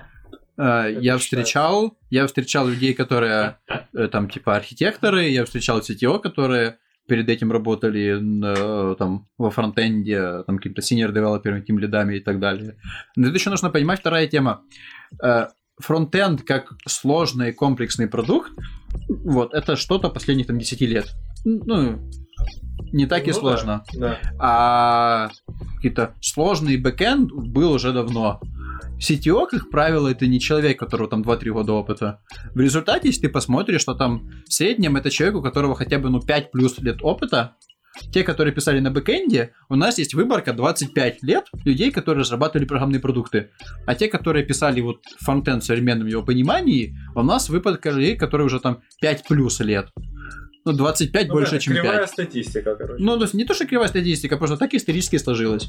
Там выборка больше. То есть там изначальный пул разработчиков, которые могли бы стать CTO, он выше, чем тех, у которых вот фронтенде. Резон. Потому что вот соотношение размеров фу, просто разное. Соглашусь. То есть не то, чтобы я уважал фронтенчиков. Я, я, к примеру, фронтенд не пишу. Я вот у нас на проекте не очень знаю, где вот что-то лежит. То есть, когда мне нужно, я могу зайти, разобраться, что-то. Но я не сильно хочу. Если я что-то другое сделать, то я... А вот той же задачи я вот... Не, ну у нас тоже никто фронтенд не Я все-таки конечно. это head of R&D, я занимаюсь там. Короче, это все залупа. И Clubhouse тоже залупа, там какие-то интерпренеры, все, сошлись на этом, да? Да. Идем дальше. Заебали, блядь, со своими фронтенщиками, блядь. Ладно, думаешь к тому, Не что хватало мне еще мусор обсуждать. вообще программисты не нужны. Нужен AI, который будет за тебя все писать. Copilot есть. тоже мусор. Это, это ж тренд 2021-го, Copilot. Вот э, офигенный Короче, друг. судя по всему, типа, у меня есть просто знакомые, которые его используют, прям серьезно. И они говорят, что если немножко приловчиться, то даже удобно. Мол, небольшие, небольшие функции он типа нормально пишет. Ну, не Ну, знаю. а зач- ну, типа, это круто, но зачем? То есть, Наверное, уменьшает количество потраченного времени на код на 3 миллисекунды в день. Я не, ну, я не знаю, то есть, я, Я не понимаю. я в 8 раз больше думаю, чем пишу код. А когда пишу Да. код, я все еще думаю. Э, То есть затраты на какое-то написание кода, они вообще минимальные. Причем мне не нужно писать э, там какие-то функцию, типа, а посчитать сумму массива, чтобы там реюз не использовать, да, чтобы он, например, автоматом поиспользовал. Это не проблема. Проблема в том, как написать такую штуку, чтобы она была консистентна со всей системой, ее можно было переиспользовать и потом расширять, дописывать. Как мне вот этот вот код писать? Как мне написать, там, я не знаю, так- такой код, чтобы он был ч- читабельней? Мы вот недавно пошли на обед с товарищем и там 40 минут срались о том, как лучше писать код с точки зрения, как его проще понять прочитать в будущем. И просто еще на обеде обсуждать код. Да и Да, чё? что делать? Людям делать нечего. вот, да, да, да, потому что- На самом деле, мне кажется, что вот Copilot — это просто зумеры переизобрели сниппеты. Блин, а что, правда же. Вот серьезно, ну Ну, типа, неплохо. а- да. оно же реально просто дополняет за тебя какой-то кусочек кода. Я, кстати, сниппетами не пользовался. Я, ну, типа, несколькими пользуюсь постоянно, но прям вот глобально не пользуюсь. Хотя у меня когда-то была идея даже, типа, поднять свой сниппет-сервер и, типа, оттуда э, там хранить все, оттуда тянуть их, ну, короче, что такое, но я так и не реализовал. Не знаю. Я не верю в то, что наступит день, когда и будет писать за вас код полностью, там, города, за вас, ну, за меня в том числе. Ам, Есть много как бы теорий на эту тему, да, там касательно машин, которые могут сами себя повторять, или там делать другие машины, есть очень много фэн- фантастики на эту тему. Но пока что это все как бы за гранью понимания вообще, как к этому подойти. Это уж не говоря про то, что как бы код это не естественный язык, да, но он, в принципе, достаточно близок потому что тебе нужно определенным образом выражать свои мысли, чтобы они были понятны другим людям, и чтобы они выполняли определенную задачу. То есть от естественного языка, в моем понимании, отличается более простой структурой, гораздо более простой структурой. И машина не может подойти к ни к чему такому хоть сколько-то хорошо. Вот GPT-3, этот, блядь, пресловутый, он как бы это делает, но это все еще статистика просто такая на спидах. А для того, чтобы, знаешь, описать глобально новую мысль, это уж совсем как другая история. Да, мы можем, наверное, переписать с помощью Copilot какие-то более обобщенные там функции, не знаю. Наверное, можно что-то нагенерить, типа там для какой-то API, например, или там, не знаю, блядь, научить его реализовывать алгоритм сортиров- сортировки, блядь, э, пузырьком, я не знаю. Но нет, нет, типа, даже не близко. Ну да, он явно не заменит человека в написании кода, даже GPT-3. Ну, это же, по сути, Copilot как бы и есть GPT-3, просто обученный на всю эту херню. Не, ну да, но если взять э, GPT-3 прям напрямую, есть же Copilot только от OpenAI, на самом деле. Так, э, Copilot это взаимодействие Open- э, к- к- Ну да, но OpenAI есть- и, это самое. Есть без коллабы, на самом деле, отдельный продукт, по-моему, от OpenAI, который работает как это А, я понял, о чем ты, да. А, Не, по-моему, он не, не как это дополнение работает, а ты пишешь там текст, там, что ты хочешь А, он сделать, конвертирует а в код, да. да, да. Он, когда-то я забыл, да. как называется, что Там OpenAI что-то там, на самом деле. Ну да, что такое, да. Ну, и он тоже, типа, плохо работает, хотя он, типа, процессит уже больше текста, там, и всё. Ну да, да. Ну то есть они делали классную демку, но ко всем этим демкам всегда один и тот же вопрос.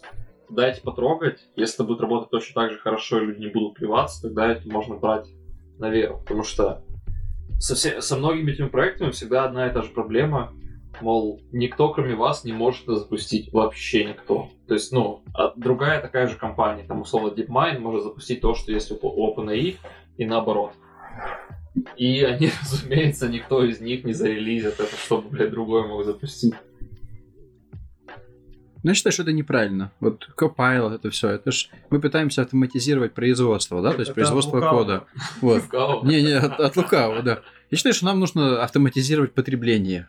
Мгм. Вот, то есть нам нужно разработать искусственный интеллект, который будет покупать в интернете что-то, работать. Чтоб, чтоб ты жрал говно еще как бы Нет, это Понимаешь, в чем суть? Чтобы люди не жрали говно. То есть он будет ходить в интернете и потреблять говно, чтобы ты его не ел. Да. Это как вот эти игры, которые сейчас, типа, платишь, они за тебя играют. Да.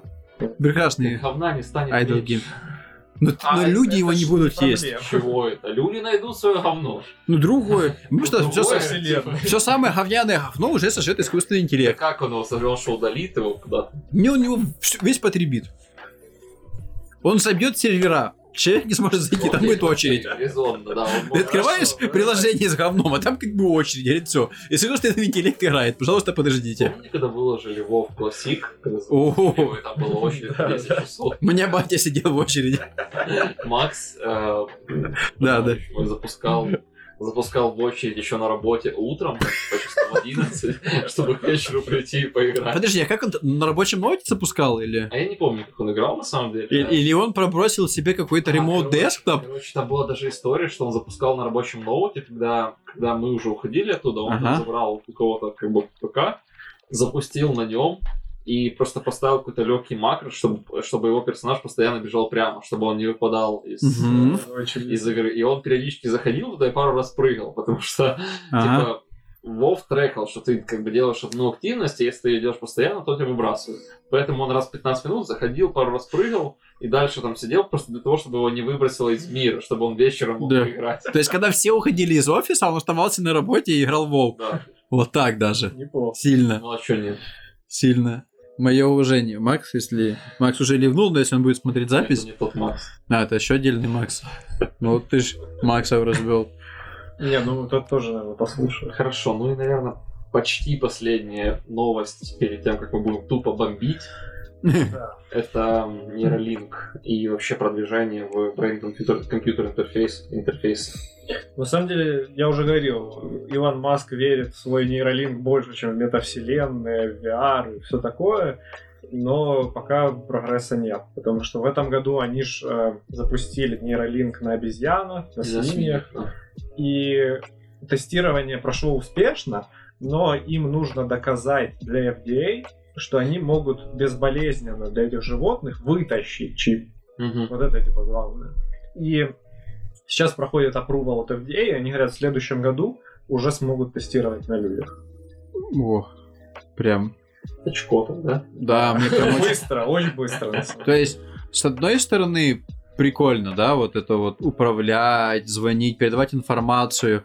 В принципе, это телепатия. Вот деле. мы, мы изобрели магию Ну да, с помощью технологий. да. Это вот э, достаточно развитые технологии, неотличимые от магии. Вот уровень возможностей, которые предоставляются такими технологиями, он как бы невероятен. Но и уровень потенциальных проблем. Типа, Но есть нюанс, да. как, бы, как отличить, то есть эта же штука может, тоже может инициировать э, э, обмен информацией, какие-то импульсы. Она еще что-то может делать. Как инициировать, вот поднимается вопрос, уже какие мысли твои, а не твои. Сейчас и так у нас в- во всем цивилизованном мире, то есть есть э, типа э, не, не совсем цивилизованный, э, типа Японии, Китая и прочее. А, не, Япония есть вот типа Китай, где люди ебошат и еще не так сильно начинают переживать депрессией. А есть вот Япония, А, вот, а есть Япо- Япония, где все ужасно. В Китае, конечно, есть заводы, где люди выпрыгивают в окно, и есть э, Америка и там прочие западные страны, в которых люди совершают суициды, ну, просто огромными э, э, топами, и у них прям кризис личности, идентичности, они забывают, зачем они живут. А теперь представь, если нельзя будет отличить что из, типа, где заканчиваешься ты, а начинается нейролинк, что ты уже не ты. Я... и- Я еще не опасаюсь того, что не смогут вживлять мысли, потому что это выглядит как что-то прям совсем тяжелое. Я думаю, что они еще до этого не дошли. Но они ведь могут просто даже пере- перес- перехватывать то, что ты делаешь. Ну да, А, это Уже, уже даже этого достаточно, чтобы... Тебе не нужно Нормально. вживлять мысли. Ну, то есть, им не нужно вживлять мысли, а пойду-ка я куплю томатный сок Сандора. Но потенциально это можно сделать. Это- Но этого вопрос- реклама есть, тебе не надо. Вот, но, но не нужна реклама. А что мешает им, ну вот, иногда добавлять какой-то маленький знаешь, как в эффекте бабочки? Мгм. Чуть-чуть. Не, я же к чему веду, что... Я думаю, что пока что они не на этапе, когда ты можешь добавлять хоть что-либо. То есть, ну, скорее всего, да, они едва вышли на тот уровень, что ты можешь передать свою мысль достаточно точно, без особых помех, на какой-то компьютер, и чтобы он его воспринимал, да, это вот этот эксперимент с обезьяной, да, Да. демонстрация обезьяны, когда она тыкала на а, квадратики, в общем, сначала эти квадратики действительно взаимодействовали то есть обезьяна могла взаимодействовать с квадратиками, она на него нажимала, он пропадал, но потом, собственно, это было, она нажимала, экран не работал, но квадратик все равно пропадал, потому что нейролинк работал.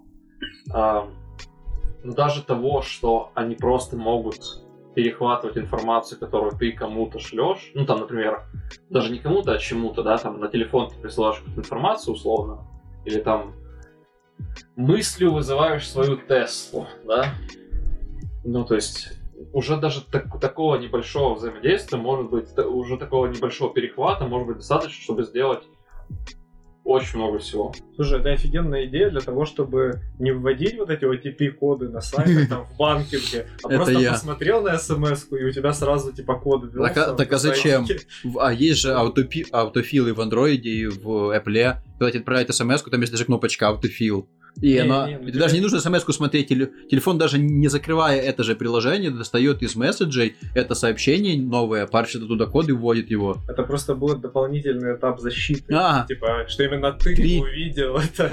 прикольно. Вариант, да. Но я, кстати, вот об этом не переживаю. То есть у Гугла уже столько информации, знаешь, и Амазона, и Фейсбука, что вот эта дополнительная информация ничего кардинально не поменяет. То есть, почему, Ну, почему мне никто не будет вживлять чип ковиде? Потому что у меня есть телефон.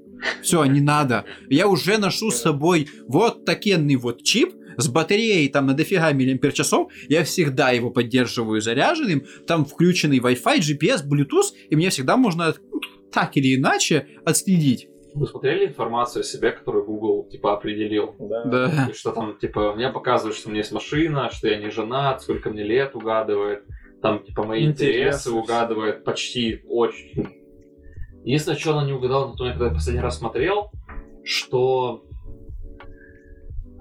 То ли, блядь, он сказал, что я играю на саксофоне, то ли что-то, Ну, короче, такое. Оно обычно пишет, что ты типа музыкант или увлекаешься музыкой, и потом пытается угадать типа инструмент. Да, да, вот оно, оно как бы не совсем точно, точно угадало, но оно угадало, что я играю на каком-то музыкальном инструменте, и в целом... Ну, это как в той пугающей истории про Amazon, который предложил купить товары для беременных. Все помнят, да. Ну, то есть, вот примеры, то есть, да, это еще не массовая история, но вот это пример того, что данных достаточно, чтобы предсказать подобное. Поэтому я не переживаю за сбор лично. Более того, еще вот к- это, чужих данных не бывает. Вот раньше говорили, что не бывает чужих детей, сейчас не бывает чужих данных. Товарищ Синзинпинь об этом позаботится. Э, А вот о том, что не нужно даже подселять мне новые мысли, а хватает просто как-то менять тебе новую информацию, добавлять. А как только Neuralink станет не только input девайсом, но еще каким-то output девайсом, чтобы можно было сделать телепатию, здесь уже начинаются проблемы. Кто мешает, что его хакнут? Да? Какие там... Ну, то есть, это IT, он, во-первых, может хак- хакнуться. Во-вторых, недавно я читал исследование. Чувак, э, очень шарящий, что сделал? Он нашел все там топ-1000 популярных NPM-пакетов, на всех на них взял э, HTTP-запрос, который должен его скачивать, обращаться, и сделал one bit offset. То есть не по букве, а на один бит данных. Мгм. Это, э, это значит, что запрос, который отправлял, это не был тайпо. Это не ты опечатался. Это значит, что, скорее всего, у тебя на компьютере там DDR3 или DDR4 память, не ACC, э, была между процессом, между моментом, когда ты вызвал, написал там curl или э, npm install, и этот запрос попал в буфер, э, в сетевой буфер, произошло там сбой в памяти этого самого, э, не ACC памяти оперативной, ванбитовский, и ты уже скачивал другой пакет, думая, написав все правильно. И после этого он что сделал? Он скачал все OneBit offset пакеты и просканировал на наличие malicious э, кода. Мгм. И такие нашлись. Или как... Причем ты сделал все, что ты мог. Единственное, что радует, что на серверах это не работает, и радует, что с наличием GD, э, DDR5 памяти ECC будет по дефолту везде. Но это показывает того, что вот такие устроят на транзисторах устройства, они с ними всегда может что-то пойти не так. Солнечная вспышка, и с ними что-то может пойти не так. Как с этим жить, да? То есть он взовется у тебя в голове. Какой шанс? Какие механизмы защиты? Ну, я думаю, это, эти вопросы будут поднимать только тогда, когда это начнет становиться массовым. Потому что сейчас это, скорее всего, будет там ограничено в клиниках каких-то для там, нервно больных пациентов. Ну, для них, кстати, можно. То есть... Не жалко? О, а вообще не жалко, да. Типа там вариант два. Либо сделать им нейролинк и сделать человека, либо пустить на салат. То есть первое как бы Не, прикольнее, ну, слишком жестко, да, лучше уже не ролик. чем салат. Хорошо, ход-тейк на менеджеров, и дальше чуть-чуть побомбим, и э, Хорошим поделимся ли- личными хорошими новостями, может быть, не совсем хорошими. Ну и поехали. Менеджер? Да, но у меня в последнее время не то, чтобы есть какие-то с ним проблемы. Да, у меня есть... Стал менеджером и начал их уважать, понял? Не, я не стал менеджером, ну, типа, не окончательно, скажем Ну, так. То есть я не пишу код сейчас скорее по стечению обстоятельств, нежели по какой-то типа причине, которую я выбрал или которая была, знаешь, мне, мне дана. Ам, не знаю, типа с каким-то менеджментом у меня, менеджментом у меня особо проблем нет сейчас, но есть какой-то местами недостаток, там, знаешь, планирования или там стабильности, возможно, в чем-то. В целом-то как бы все, реально. Когда ушел с галеры, то неожи- неожиданно нет проблем с менеджментом. Особенно, когда по итогу у тебя есть какая-то там своя галерка, да, то там ты как бы менеджер, и у тебя априори нет с собой проблем, ну, кроме того, что долбоёб. Ну, вот я все чаще замечаю, типа, чем меньше менеджер тебя контролирует, тем ты лучше работаешь.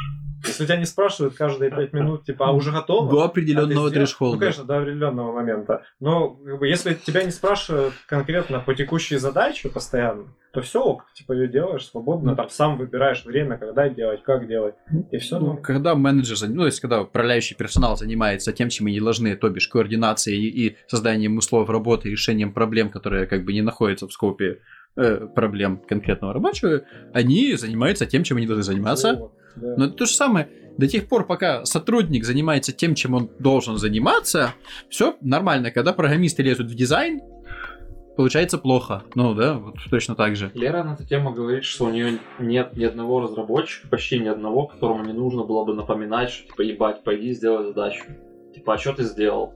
Расскажи, что ты сделал. Потому что они, мол, какие-то амебные, да? А я вот, вот, ну, то есть, в моем понимании, менеджер не должен этого делать. Вот, вот в моем понимании, вот это можно автоматизировать. Ну, типа, у вас, у вас есть какая-то джира, у вас там есть какие-то задачи. И У вас для этого есть процесс. присылал напоминалку каждую? Ну, не, не, не, не напоминалка, но у тебя есть какие-то, во-первых, э, задачи, где можно посмотреть. Хочешь важное, да, у тебя есть Google календарь, который будет э, говорить, что у тебя сегодня встреча, и напоминать тебе за полтора часа. Так, нет, Э, Проблема в том, что они не могут запомнить какую-то встречу или выполнить какую-то задачу, а в том, что ни, ни хера не хотят делать, и приходится... Ну, то есть это, это Лера говорит, да? Я как бы хер знаю. Ну, есть такие люди, в принципе. А, мол, и их нужно пинать. И, знаешь, я готов признать, что таких людей большинство, наверное. Ну, я не знаю, большинство, но не есть. Я просто с То я такими думаю, мало что их работаю. больше, чем людей, которые ответственно к этому подходят, хотят сами это сделать, и, мол, даже если не хотят, то все равно пойдут и сделают, потому что, типа, это их обязательство.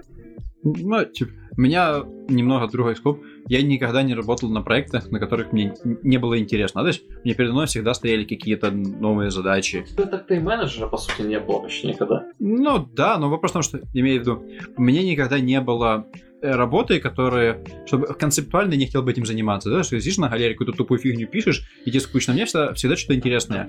В результате, из-за того, что проект интересный, люди, с которыми я работаю, даже младшие сотрудники, они, им тоже интересно, они тоже там замотивированы, им тоже прикольно что-то делать, они тоже хотят задачи. Да? Ты там называешь задачу, которую взять, а, а один из них говорит, а я хочу это сделать. Знаешь, человек хочет, блядь, работать. Посмотрите на него, работать он захотел. Что И- приуныл. У тебя вспомнил истории, я смотрю? Вот. Поэтому я как бы с этим, с такими людьми не особо стыкался. Не знаю, ну, типа, у меня был микроменеджмент, и это отвратительно. Я не хочу повторять этот опыт. Просто, типа, если бы были еще адекватные менеджеры, вот ты говоришь, типа, Ну, про- программисты, типа, они не выполняют задачи. Нет. Это ты говорил? Ну, Лера. Лера, говорит. вот. Типа, есть неадекватные программисты, есть неадекватные менеджеры. И когда они сходятся вместе, то это вообще жесть. Когда тебе нужно с ними работать, то есть вот э, они представляют какой-то third party, с которыми нужно интегрироваться, и там менеджеры неадекватные, программисты неадекватные, Ну и ты с этим работаешь. Ну, черт бы с ними, правильно? Да. Хрен с Значит, проблема, с которой я столкнулся недавно лично, прям очень, прям в лоб, прям вот, блядь, вот так вот, это... эм, нам нужно это сделать, там, или мы это сделали, да, осталось понять, зачем нам мы, зачем мы это делаем, или зачем мы это уже сделали. Это постоянно, да. Требований никогда нет. Нормально. Вот, типа, что-то есть, типа, сделай то, сам не знаю что, как-нибудь, и все. Да. Скажем так, меня просто огорчило, знаешь, что нельзя было там изначально начать как-то планировать, там что-то признать местами, да. Ам, ну, и сказать, что там, окей, давайте сядем планировать и так дальше. не знаю, ну, что угодно в этом духе, да, что хотя бы движется в сторону того, чтобы у нас была там сформулированная структура. То есть я небольшой сторонник того, чтобы делать что-то ради по, по приколу, да. То есть я могу по приколу собрать себе какой-то проект, но я как бы изначально говорю, я его собираю по приколу, потому что мне прикольно попробовать. Когда это что-то серьезное, когда это потом приходит клиент, не знаю, там сейчас у нас несколько клиентов приходило, я надеюсь, я сейчас никому из них ничего не скажу, но там такие проекты были, ну, реально, нахер он тебе надо, на вопрос, кто клиент, они говорят, ну там типа, вот как тот пиндос, да, который мне написал, да ты что, если получится, то клиент это любой человек, все государство там. Проблема в том, что у таких людей иногда есть деньги этим заниматься. Ну, меня радует, опять же, у меня просто позиция хорошая. Я всегда могу задавать вопрос, а зачем мы это делаем, и поэтому, если не понимаю, зачем Задавать это... вопросы я тоже могу, да. но Не, ну, то есть, если я говорю, Что часто- ответит? часто, типа, как бы я закрываю на это глаза, потому что могу на этом заработать. Возможно, меня как бы конкретно этот момент вложит. Ну, да. Другой вопрос, что когда я все же задаю эти вопросы там на каких-то других, каких-то других ситуациях, да, то это либо приводит к открытому конфликту, либо к закрытому кон- такому скрытому конфликту, да, либо ни к чему. И если я пушу, то это приводит к конфликту, если я не пушу, это не приводит ни к чему. Шаг и мат аметисты. Еще забавно, как люди прикрываются тем, что вот же у нас процессы, у нас там скрам какой-то, и требований не должно быть сразу все. Ну, то есть... Мы их разрабатываем постепенно. Я с таким перестал сталкиваться, но это вообще лютая дичь. Вот прикрываться аджайлом, скрамом, что мы должны быть такими, типа, гибкими, да. Но они не говорят никогда гибкими, они говорят, мы, должны- мы должны быть flexible. И я такой, блядь, Ну да. нафлексились. Просто, блядь, надушились. Не, не нафлексились. Ну, как бы, да. Я, в принципе, никогда не работал, когда были требования. Поэтому меня, не... э, Понимаешь? То есть ты уже просто привык. Ну, то есть, э, знаешь, вот люди говорят, меня бесит, когда нет требований. Но это чтобы тебя бесило, когда нет требований, у тебя должна быть такая ситуация, когда, когда ты работала, когда они были. А у меня никогда не было, поэтому я не напрягаюсь. А У меня нет просто требований такой, типа... как тогда клиент понимает, что он делает и зачем он это делает, если у него нет требований, не знает, типа, что Он не знает, что тебе при- приходит и говорит, я, я, я, говорит, хочу X. А ты с ним общаешься и понимаешь, что, во-первых, он говорит, что я хочу X, хотя на самом деле он хочет Y. А потом с ним общаешься и понимаешь, что на самом деле ему нужно Z. И потом делаешь Z. Ну, Это всегда так работало, всю жизнь. Поэтому у меня нет...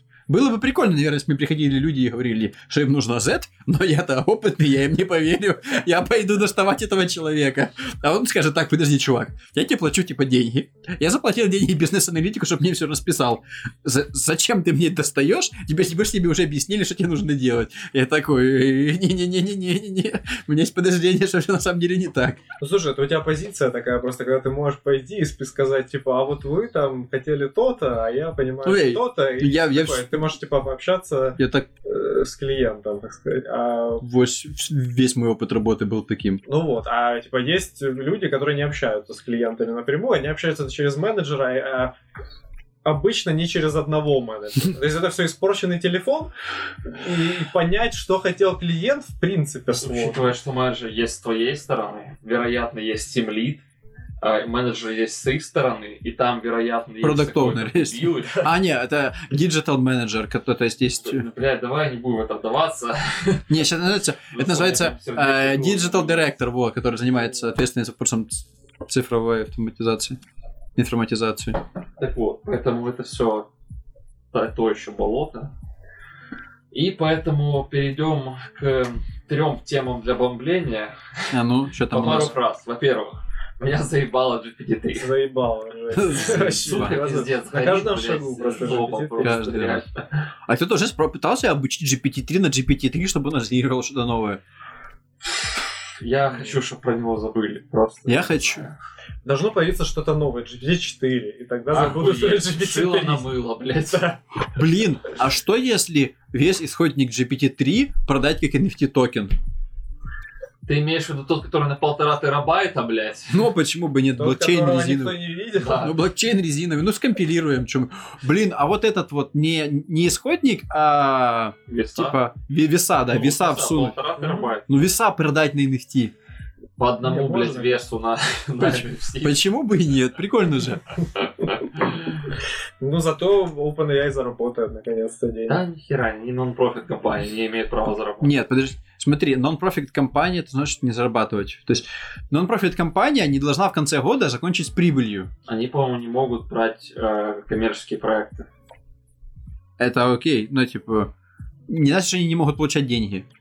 Не, ну они получают там чё-то. Они могут продавать Да, мерч. Это, это не проблема. Леш, открывается какой-нибудь холдинг, в который входит OpenAI и еще какая-то компания. Они просто проводят аукцион, на благо- э, э, собирая деньги на благотворительность. Они продают эти NFT токены и обещают эти деньги потратить на разработку. В будущем как бы платят своим менеджерам, которые должны ответить за разработкой. Шах и мат, короче. GPT-3. Согласен.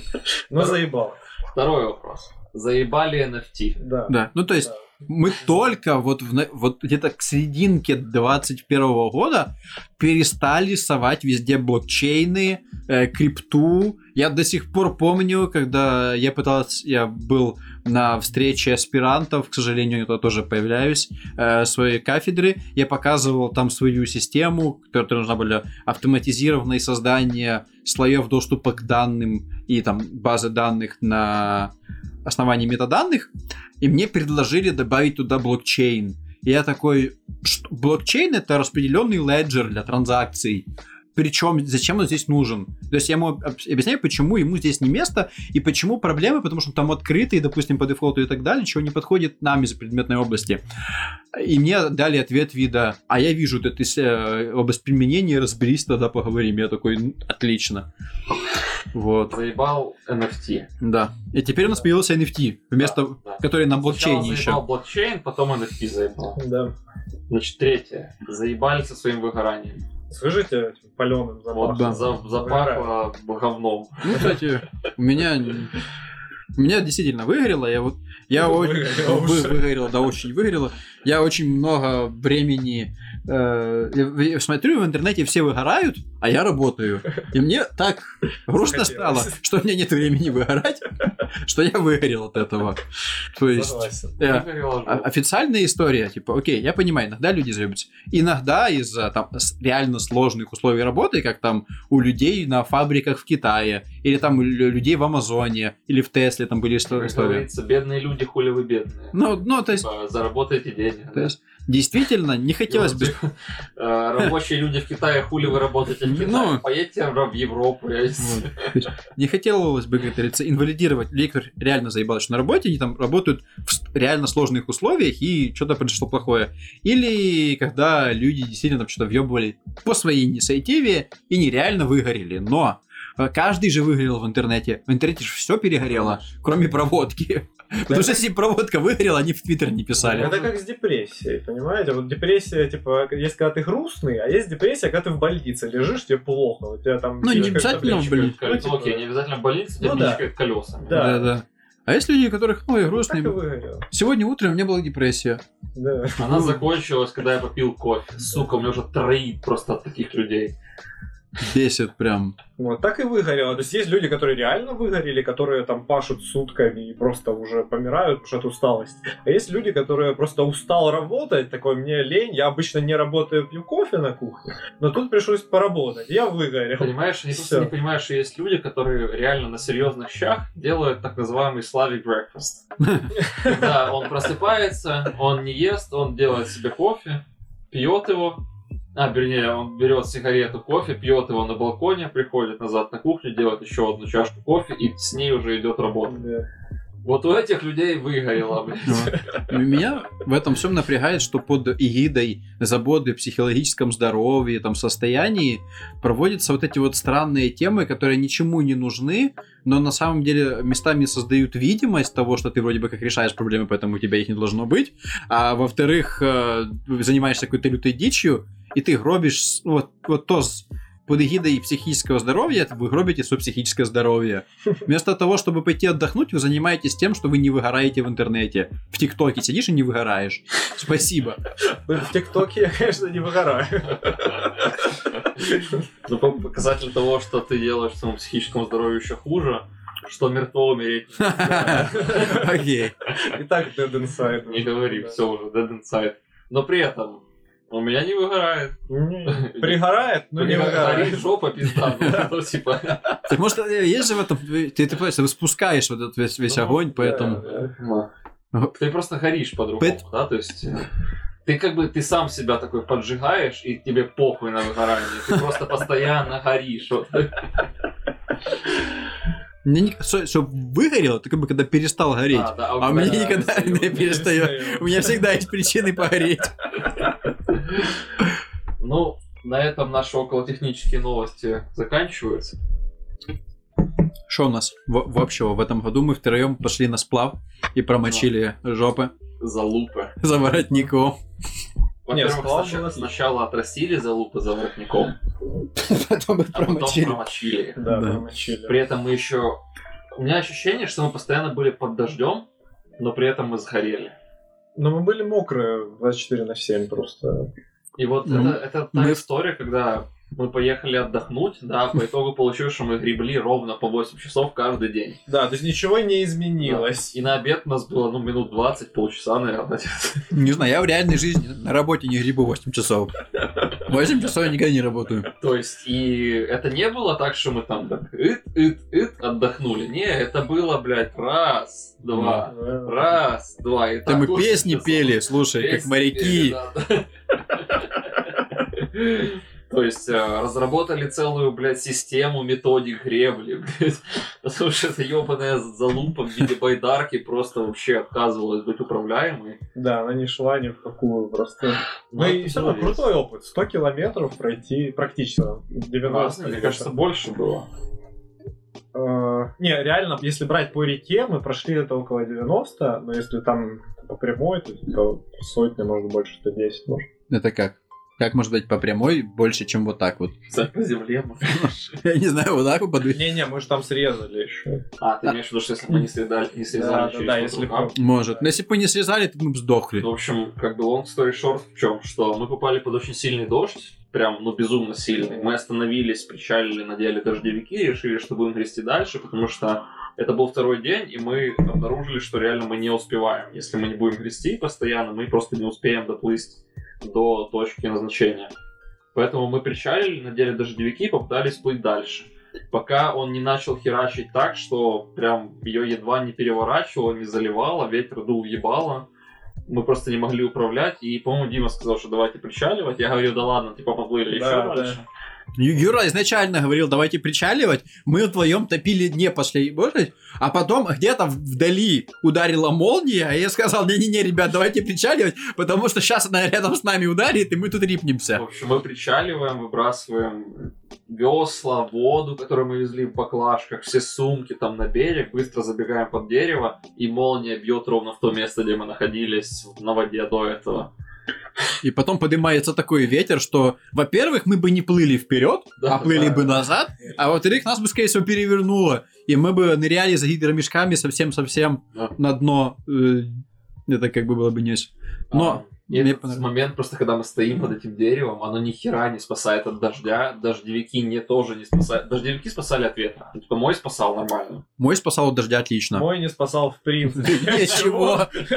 Ты в Я кульке. стоял, мерз и мог просто. Нет, то есть смотри, типа мой тоже спасал, но ты тоже был мокрый полностью. А, ну так я ниже пояса был, потому что я затаскивал этот самый ты, ты полностью был мокрый. Мы, все типа, мы меняли одежду полностью. Но Ну, вернее, как, мы ее повесили, а потом надели назад, по-моему. полностью э, я не был мокрый, я был влажный. Но это потому, что я просто в этой кофте до этого плыл, и она как Ну бы да. промокла. И под легким... И, в общем, мы простояли под деревом какое-то время, пока не решили, что нужно продолжать двигаться и сократить по земле немножко, да, и мы все еще там под дождем, чуть более слабым, потому что он там немножко прошел к тому времени, мы пошли, э, пошли, значит, пешком. Пока не наткнулись на деда, который нам не сказал, что окей, срежьте судой вот через такой рукав. Как так получалось, что по десне можно было срезать. И, собственно, мы нормально срезали. Там была наконец-то спокойная вода, потому что Десна не то чтобы сильно быстрая река, но на этой байдарке она ни хрена просто не, не, не управляет. Ну, она не, бы... она не то чтобы быстрая, но она очень ветвистая, из-за этого течение очень часто создает вот эти вот э, крутящиеся штуки, в которые, попадая на надувной байдарке, Ну, теряется вся- всякое управление. Вот, и на этом, на этом рукаве мы научились хоть как-то нормально грести на второй день. Просто поняв, что нет, типа, задний не гребет абсолютно, он подруливает. И, скажем так, это все равно не было просто. А, Да, было обидно смотреть на людей, которые в одиночку быстрее нас. да, просто просто На каркасные помнишь, такие. фи- Финал уже, последний день, когда мы доплыли. Кстати, а, я, а, не, я вспомнил, где мы на второй день стали, там хорошее место было. Да, да. А, в третий день мы просто уже плывем, и рядом какие-то ребята просто на байдарке вышли, ну, видимо, на один день покататься, на пару часов. И мы втроем ебашим просто, как ненормальные. И плывет такая же байдарка втроем, только у нас была надувная, а там была, Каркас. да, каркасная. И в ней две девушки один парень. И две девушки сидят просто Да. Парень сидит на носу, то есть он не может нормально управлять. И нет, он нас обгоняет как стоячих, и он нормально гребет, его не поворачивает. И они просто, ну, тоже такие же, как бы там, судя по всему, туристы. Ну, это было больно. Да бомбило. Хотелось его догнать и забрать. попытались Мы попытались, действительно. Но они все еще Бесполезно. стоящих просто. А потом вот этот вот, э, э, когда дождь, ветер, и есть подождение, что скоро нас будет накрывать опять молнией, и, и мы проплываем мимо грузового судна. И нас сносит на него причем. Оно было страшно. Мне еще, наверное, было не очень комфортно грести мимо яхты, когда вот она шла просто вровень с нами. Просто шла яхта за нами, а спереди грузовое судно. Да, и, да. И, и мы рядом, просто мы непонятно, как бы разминуться с ним. Вот, но это было прям весело. Я просто помню, как Юрий начинал становиться все хуже и хуже, там Да, типа я сгорел, сгорел там, сильно, еще. И мы доплываем, уже просто все бесимся, жутко, просто невероятно жутко. Там пакуемся, как бы все такое. И просто клянемся там на воде, что больше никогда этим заниматься не будем. И я просто помню это следующее утро, когда все просыпаются, и Юра сам, который больше всех говорил, что все херня, пишет, так что там, я слышал, в Турции вроде как нормально можно сплавиться. Это было май? А, Июнь вроде. Или июль. июль. Не, не, не, не июль. Летом. Июнь. Июнь, начало июня или конец мая? Наверное. Вот. Может, Ну, было тепло уже. То есть вода Ну. была теплая уже, даже на весне. Ну, забавно, надо повторить. Да не, надо, да. Надо Надо. в другую реку пойти какую-то. Да.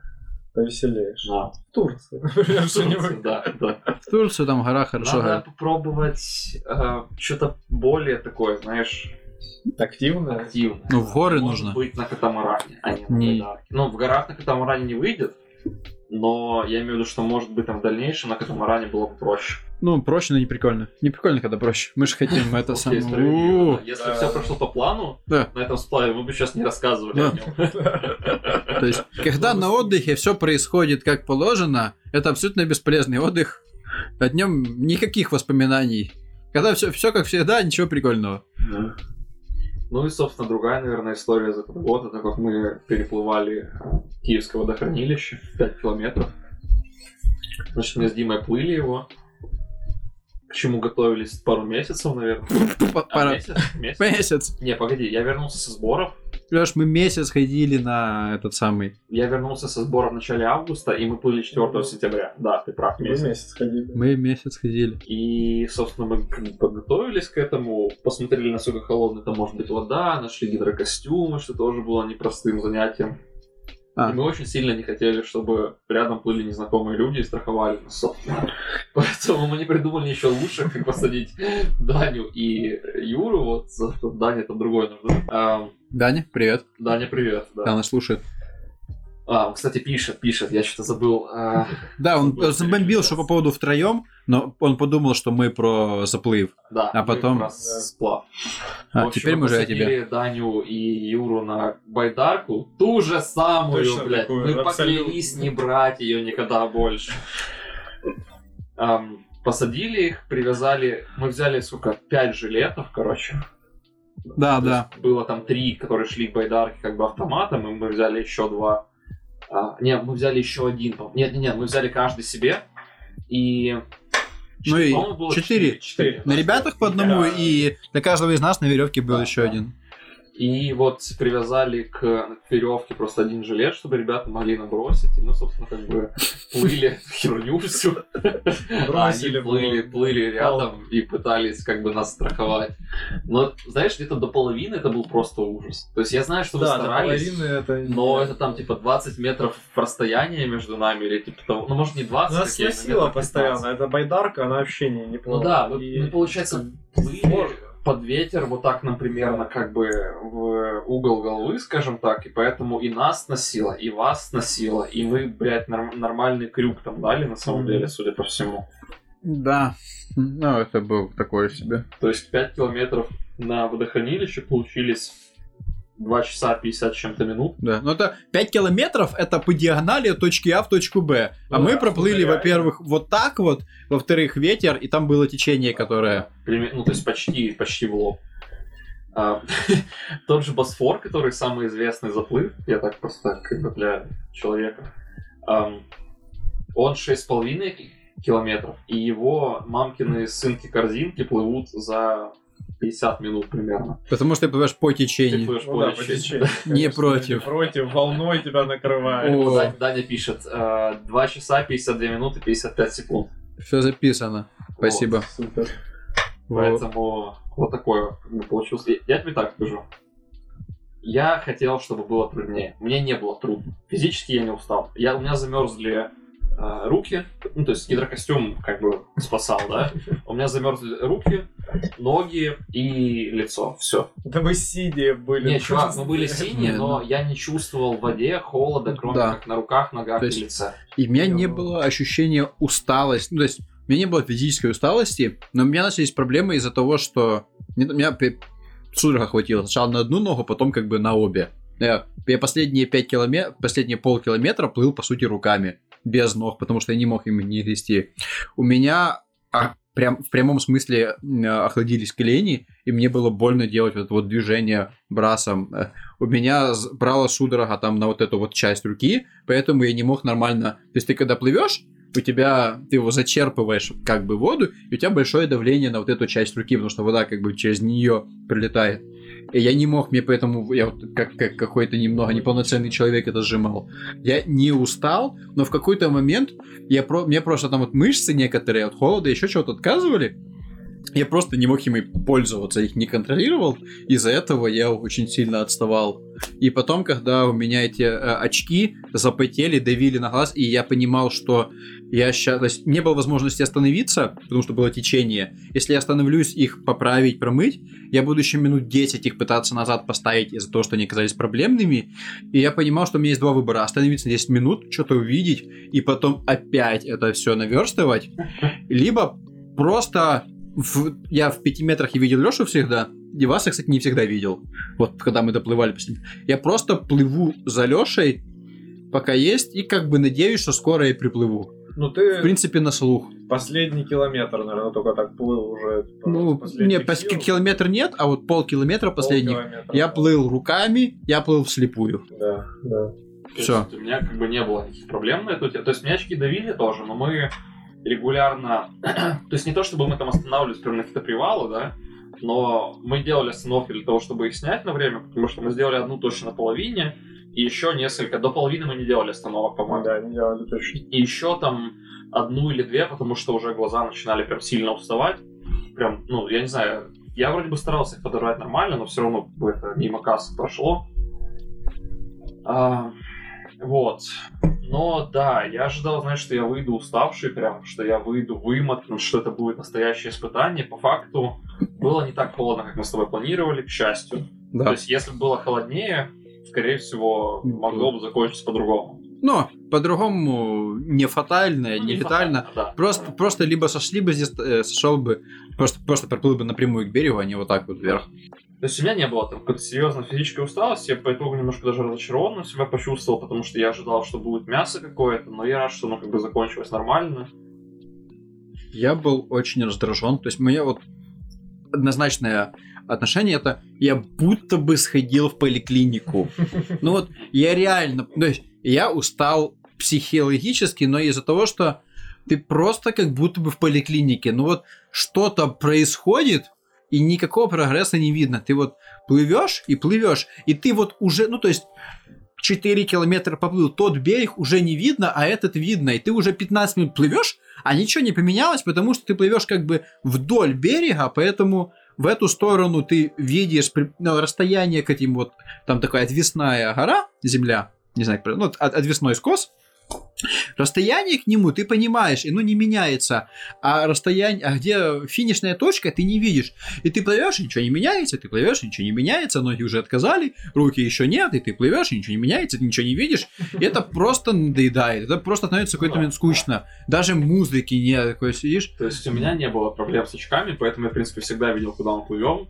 Возможно, из-за этого мне было психологически легче Да. и, собственно, физически тоже по этой же причине. Я так скажу, как бы мне сам опыт понравился, и я бы хотел дальше плавать. То есть посмотрим, как это там будем идти, да, ну там в августе мы плывем Босфор. В сентябре. Не, в августе, по-моему. Никто в сентябре. Ну, как бы где-то в, этой, Ну, в эти короче, промежутки. Там, типа, плывем Босфор.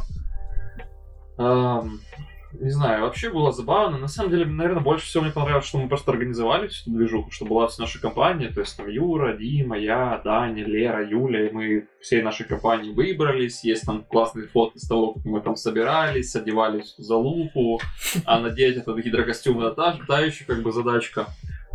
Давали байдарку, как, как э, там разминались, как Юра с э, Даней надевали жилеты, вообще всю эту залупу залезали, раз за разом говорили, блядь, вы тупорылые, там и шо, Все может, не время надо, жаловались. Это количество людей, кому не расскажешь, все спрашивают, а зачем оно вам, не надо оно вам. Ну это вот как с нашей поездкой в Молдову предстоящей, типа, а зачем вам Молдову? единственное место, где люди говорили прикольно, типа молодцы, это вот в кроссфите. Вот когда Потому мы ходим. Да, да, типа. да. Ты говоришь, они такие, о, круто. Жума и сымба, короче. Вот. Вот. И мы доплыли, это был такой опыт, и как бы там Лера с Юлей нас поснимали, и мы вместе потом что-то какую-то еду приготовили, повтычили, послушали музыку. Вот это было прям замечательно. То есть уже, уже из-за этого опыта стало проеб- стоило проебать эти три Да, часа в холодной воде. Она была холодная. Ну, типа, то есть это не было летом пойти покупаться. В тот Было день как вообще раз не было жарко. пасмурно. Мы приехали, мы с тобой в машине с печкой сидели, Да, просто да, мы сидели в машине, там спе- мне было безумно холодно на начале, типа, и я всячески пытался как-то Мгм. привести себя в чувство. Ну, кстати, у меня из этих самых спортивных достижений я вот большую часть года ходил на кроссфит. Поэтому теперь у меня в Инстаграме есть фоточки где-то спина сказка, плечо как голова. Как Да, голова. подписывайтесь на его инсту. Дима, он э, потянул э, сотку в становой тяге. Да. Э, По сути, первое мое движение с трехзначными цифрами. Надо еще проверить взятие, взятие в стойку, в сет, там, типа, жим лежа. Ну, я там сотню не возьму. Не, ну понятно. Ну, то есть, ну, как бы я, скорее всего, смогу взятие в стойку в 100 килограмм возьму. Я не уверен. Типа 95 было. 100 вряд ли. Не знаю. Вот. Мне взять и в стойку наделался на вот этом вот ивенте. Да, да. Мне его хватило. Мы буквально на прошлой неделе был день рождения нашего зала, и мы делали... ам, там они называли... 1000 тонн челлендж. Да, но по итогу получилось суммарно 325. 321 тонн, э, тысяча тонн. Там тысяча тонн. Тысяча, было. ну да. А получилось И- 35. У меня получилось, что там 12 с чем-то тонн поднятых. У меня получилось 7 тонны, которые я поднял. Там, типа, понимаешь, ну как такое, как бы... Он классный, но проблема в том, что типа, ты берешь больше вес, делаешь меньше повторений, и все, залупа. То есть Да. самый нормальный вариант это взять маленький вес, с которым тебе удобно. Но там где-то работать, 50% вообще от максимум, я не знаю, даже меньше. наверное. без- Да. Берешь да. и, и просто э, Повторяешь, постоянно работаешь. Ну все еще прикольно. Вот. Поэтому... Мне еще не доставило я о том, что э, и меня, я ж хожу, там брал, и там как бы мой тренер, и хозяин зала, к которому я ходил на личные тренировки, это еще и второй мой тренер, которым уже мы там и начинаем. Я, я все очень советую. Я, я взял, я его подбил, я сделал нормальную стойку, я там выжал локти вообще параллельно. Бля. Я это стою, чувак передо мной, там, э, Мартин, товарищ нами, на- Кстати, очень смешно получилось. У нас получилась англоязычная компания, потому что я, Мартин и Гордон, э, который А, в Британии. Гордон, э, Гордон был. э, он Или- Гордон, он самый... Минус? Не Кевин, а Колин. А, Колин, точно. Но почему-то, окей, кто-то Гордоном. Вот с Колином, и мы там на английском общаемся, и я такой, Мартин, типа ты... эм, А Мартин дергает, ну, физически сильный чувак, но он почему-то вот э, на весах мы вместе с ним постоянно работаем. Но неважно, не вопрос. И он там дергает и такой, опа, и поставил локти. Я ему говорю, Мартин, ну типа, то есть я не эксперт, но из того, что я общался там с Лешей, который, у которого реально была проблема, не с этим Лешей, а с другим, у чу- у чувака реально была проблема, что он делал рывки большим весом много раз, и у него э, какая-то фигня с локтем произошла из-за того, что он их не доводил. И у него травма была. Я говорю, типа, Мартин, такая хуйня, типа, не доводишь локти, доводи, а то убьешь себе локти и все. Пофиг». И я сижу, и это там, типа, 20 минут, я делаю все положено, по технике, там, подбиваю, довожу локти.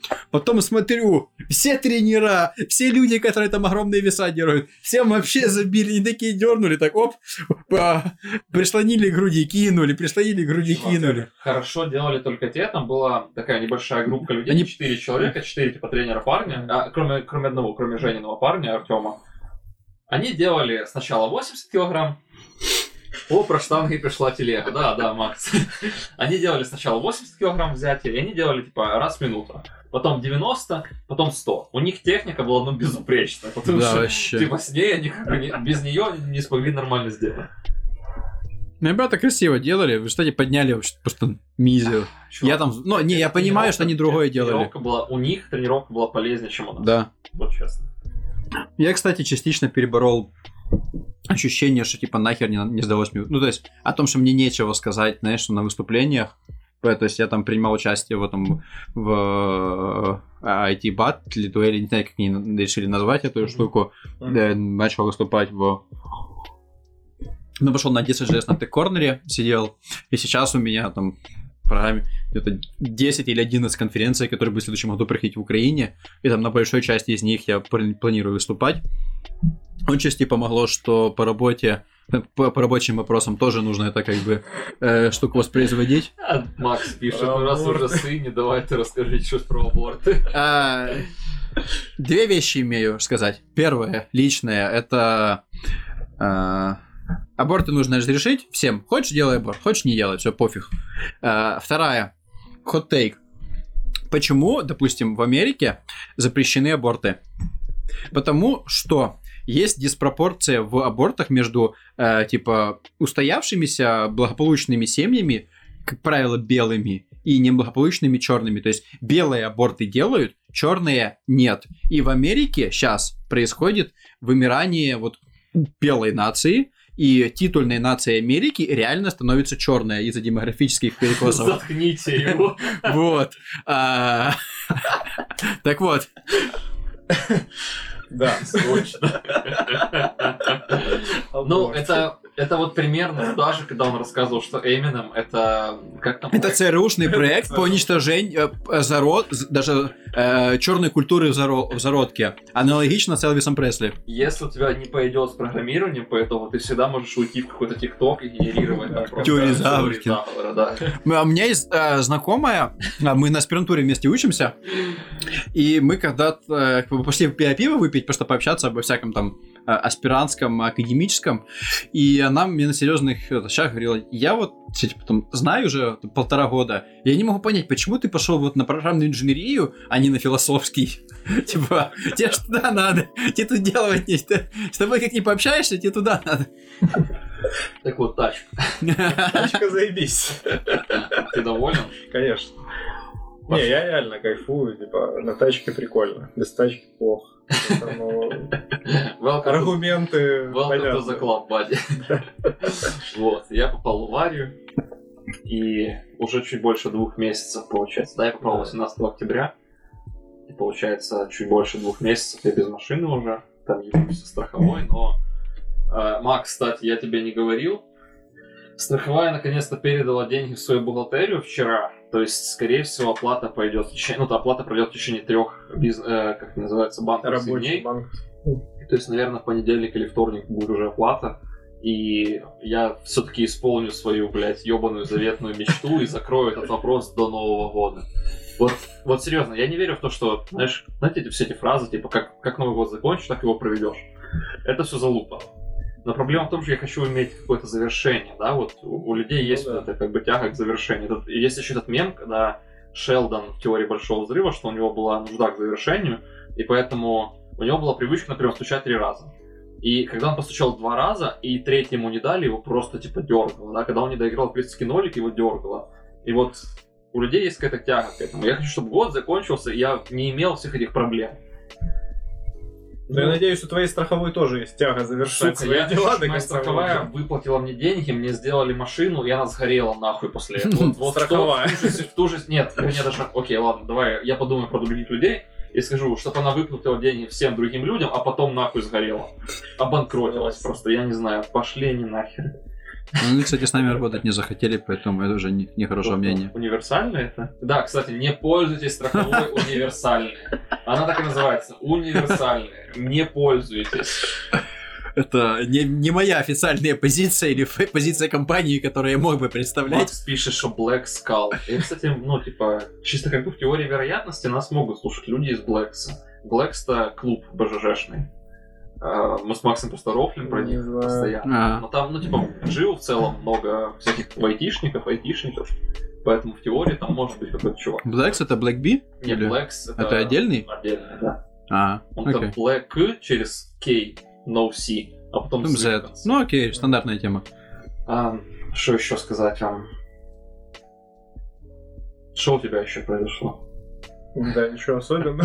Подкаст не бросил, видишь? Сейчас не бросил. да. У нас большие планы на продвижение подкаста. У нас много идей на то, каких гостей звать, что делать. Да, много тем, еще нужно обсудить фичеринг. Да, быть. фичеринг. А, Фичеринг это, в общем, такая штука у не только у Apple подкастов, но она позволяет сделать продвижение через платформу какую-то. Мы подались на него уже в Apple подкастах, он вроде как хорошо работает, там что-то пишут чуваки, что прям большой буст. Ну да, целую неделю там бустят, и можно много прослушиваний поднять, наверное, много подписчиков. Вот, но Ну, как бы... Сложно попасть туда. Кстати, Ну, будем пробовать дальше. Да. вы не думали эпизоды на английском записывать? Скажем так, ну, типа, мне бы было бы норм, да, наверное, но это все равно было бы не то же. Да то же самое, да. Скорее всего, в качестве...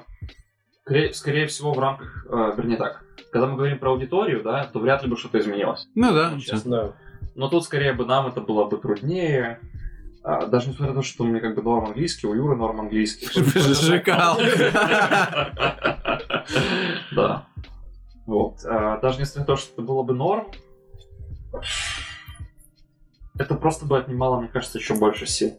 Да, мы бы сложнее готовились и время есть- тратили на это еще.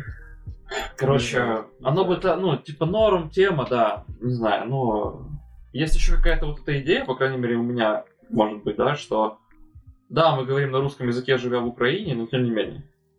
Не, не Кстати, знаю, если наша державный. аудитория м, Да. хотела бы на английском этот подкаст, все, Или то... державне, Державне. і соловіне. Да, вообще Ну що, козак, Ага. через вогонь стрибать підом. Пидор. Горилку взял? Горілку взял. Да.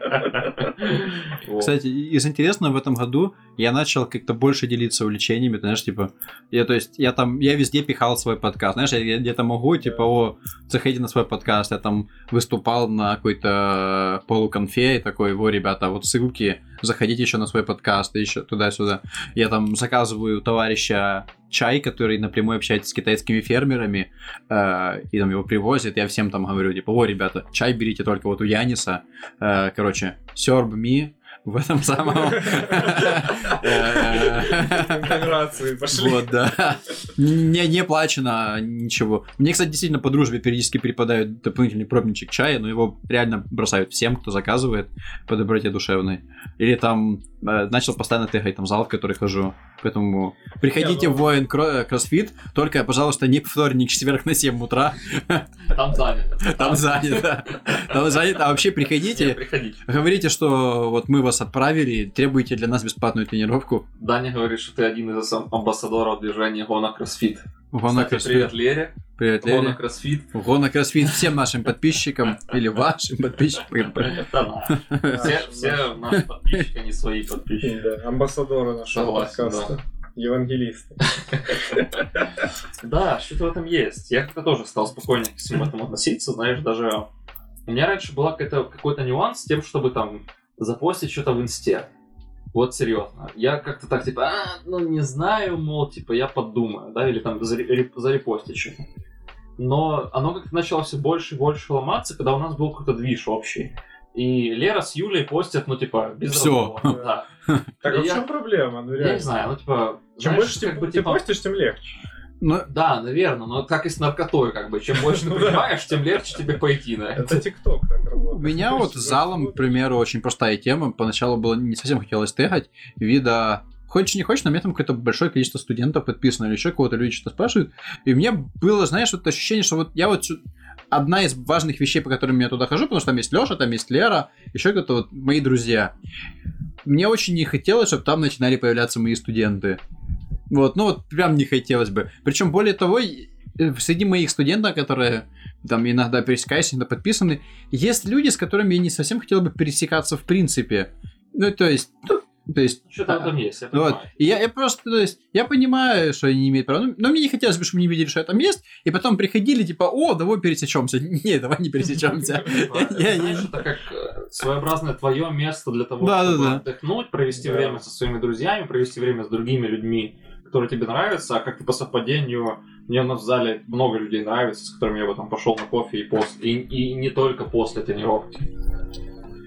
Ну да, да. Но, типа, мне было приятно, э, когда начался этот ковид примерно, эм, я не знаю, ну, типа, я, наверное, полгода... Я тренировался еще первые полгода стабильно ковида, да?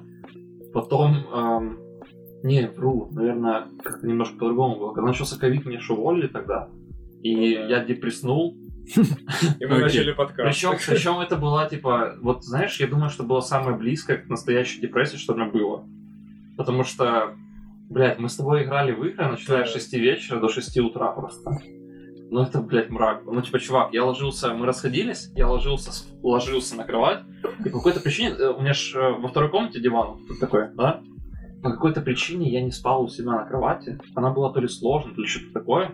Я спал на этом диване, где я не- он был не разложен, и я там не помещаюсь. И типа у меня вот эта, эта шея была. И, и я продолжал там спать в течение двух месяцев примерно. Все, что мы играли с тобой, у меня болела шея в конце, спина, все на свете, и я продолжал туда идти. И когда мы расходились с Юрой, я ложился на кровать, еще в течение полутора часов смотрел мемы. Кстати, Мемы, ютуб, Да. что угодно. э, side note, места, не предназначенные для сна, неудобные для сна, они просто предоставляют тебе самый сладкий, приятный, обволакивающий сон. Ты ложишься вот так. Я, Но кстати, это была не та вот. ситуация. Мне Я- было неприятно. Ну, то есть, не Ну, что понял. неприятно, но мне было некомфортно спать, но я туда шел почему Ну, конечно, ты каждый раз это делал уже. Я привык. просто, я как будто своего рода добивал себя, вот честно. Кстати, об этом- я вспомнил, как мы на сплаве попали вот в сказку о том, что вот, э, наши слушатели могут вспомнить. э, очень часто в мифологии есть такой вот э, стандартный сюжет о каком-то дереве, каком-то месте, которое затягивает путников, и они там остаются навсегда, и это место вытягивает э, с них силы. В первый же день нашего сплава мы буквально нашли такое дерево, то есть я вот я убежденный материалист по душе. первый же день. повторялось? Первый же день. Перв- Первая остановка. Первая остановка, когда мы а, перекусить, и мы под таким деревцом все легли, и все уснули А, на да, час. Да, да. И там А, так точно, хорошо я спалось. Да, Оттуда да, так не хотелось уходить. Да. Это было, ну, это действительно было, возможно, один из самых, не знаю, что ли, мистических опытов в моей Я жизни. еще вспоминал там, мы- или мы все вспоминали. Мы все вспоминали Dragon Age Да, ситуация, когда ты был... Это был, когда ты Эльфийском пошел к эльфам, лесу, да. И ты там, типа, пришел в эту стоянку, и по итогу ты был единственным, кто проснулся Да. и дрался с демонами. Там, Но это было очень... Но я почему-то ярко запомнил ту ситуацию, когда нам три раза подряд попадалась похожая машина и одно А, и то же и дерево. На повороте, повороте на всегда, повороте. да. Три Да, поворота да. подряд, типа вот одна и та же Машина у дерева, да. Причем, э, я помню, что меня что удивило тогда, что эти машины и люди, которые там были в одежде, вот, они как будто были, знаешь, чуть-чуть из разных мест. И мы даже с вами тогда обсуждали, что как будто мы, типа, в разные эпохи попадаем Да. в одну и ту же Да. ситуацию. Но, слушай, к тому моменту мы были уже настолько заебаны, что могли любую теорию схавать. просто. Абсолютно. Или придумать. Или придумать. Как это А говорится. А. I'm currently riding on the 10 hour, 2 hours of sleep, a cup of coffee, and I'm ready to fight God or become him. А, Что вам еще сказать? Я продолжаю учить немецкий. Я закрыл B1 Ого, Ну, поздравляю. сильно, прям. чуть-чуть меньше года. Прям Хорош. хорошо. Мне, мне иногда снятся сны, на немецком, и это... Я одновременно и рад, и не рад. Не рад, потому что они не дают мне отдохнуть, и я рад, потому что я знаю, что таким образом мой мозг типа перестраивается. Ну, когда ты захватишь Польшу, они перестанут тебе сниться. Известная немецкая традиция, да. да. Но я не знаю. То есть план какой был? Поступить в универ. Он все еще есть. А текущее мое место работы, про которое мне нельзя рассказывать, оно типа немножко это все как бы трухнуло тогда. А, он, возможно, все еще есть, но мне нравится сама идея учить языки. Это прям, по-моему, хорошее хобби, я бы дальше им занимался. Но в такой гонке это просто мрак какой-то, вот честно. Ты просто не успеваешь отдохнуть, ты как будто в постоянной тупо драке находишься, знаешь, ты вот... Когда, когда я английским занимался, у меня было много времени между тем, чтобы... Много времени между Мгм. занятиями. Я мог э, там, типа, не сделать домашку один раз, да, и спокойно сделать ее другой раз. Здесь, если я пропускаю домашку, я не могу ее сделать потом. Блин. Типа, трудно. ты просто херачишь. И с английским языком, ну, во-первых, английский гораздо легче, как бы. А другой нюанс, что там из-за того, что было больше времени, у меня были, были силы на то, чтобы сесть, попытаться посмотреть сериал какой-то или типа того. А кроме того, что вся культура сейчас на английском языке, там типа друзья, как бы теория большого взрыва, и все вот около разговорные такие ситуации, да, веселые, которые и мне близки, потому что я начинал их смотреть еще когда не знал этого языка. Тут это, блядь, другая, другая вообще ситуация. Я могу «Псы Берлина» посмотреть, который какой-то сериал про анархистов. Ну, Охереть. Дарк можно посмотреть. Я пытался. Э, Я Кстати, посмотрел одну серию. На немецком. Ну, я на немецком посмотрел. Было ебать тяжело. В этот же день мне начали сниться, сниться сны на немецком, что я иду по какой-то улице с дедом, и он меня как будто пытается куда-то завести, и я пытаюсь ему объяснить дорогу при этом, на самом деле. То есть на, на немецком сериалы э, Dark, э, Вавилон Берлин, шикарнейший сериал. Он, Мгм. То есть сюжет еще не самый шикарный, но эстетика, все происходящее на высочайшем уровне. Есть э, Deutschland э, 1983, 84, оно про агента спецслужб ФР, э, Демократической Республики Германии, э, который там в федеративную попадает. Оно, это тоже немецкий сериал, тоже можно У посмотреть. еще проблема с этими сериалами. Но он, он уже требует да, нормальное да. знание. Да, Да, То я это- понимаю. Это, не друзья. В особенности это- Dark. Там поднимаются разного рода философские или Ну, там вот, э, физические Да, там путешествие во времени, те, тем. Причем там местами ребята начинают что там серьезно думать, и обсуждать. Вот. И, и ты сидишь со своим B1 там, или на тот момент у понимаешь. меня была там половинка какого-то там А2, типа того. И я думаю, чё? Ну да. Такое. Шерь, какие языки ты учил? Не, ну я бы немецкий, конечно, попробовал учить. Может, еще какой-нибудь французский, Есть вот испанский. сколько книг на немецком. Ну, твой э, топ-5 языков, которые бы ты хотел выучить. И, и отдельно отде- в этом же топе учил ли бы ты их.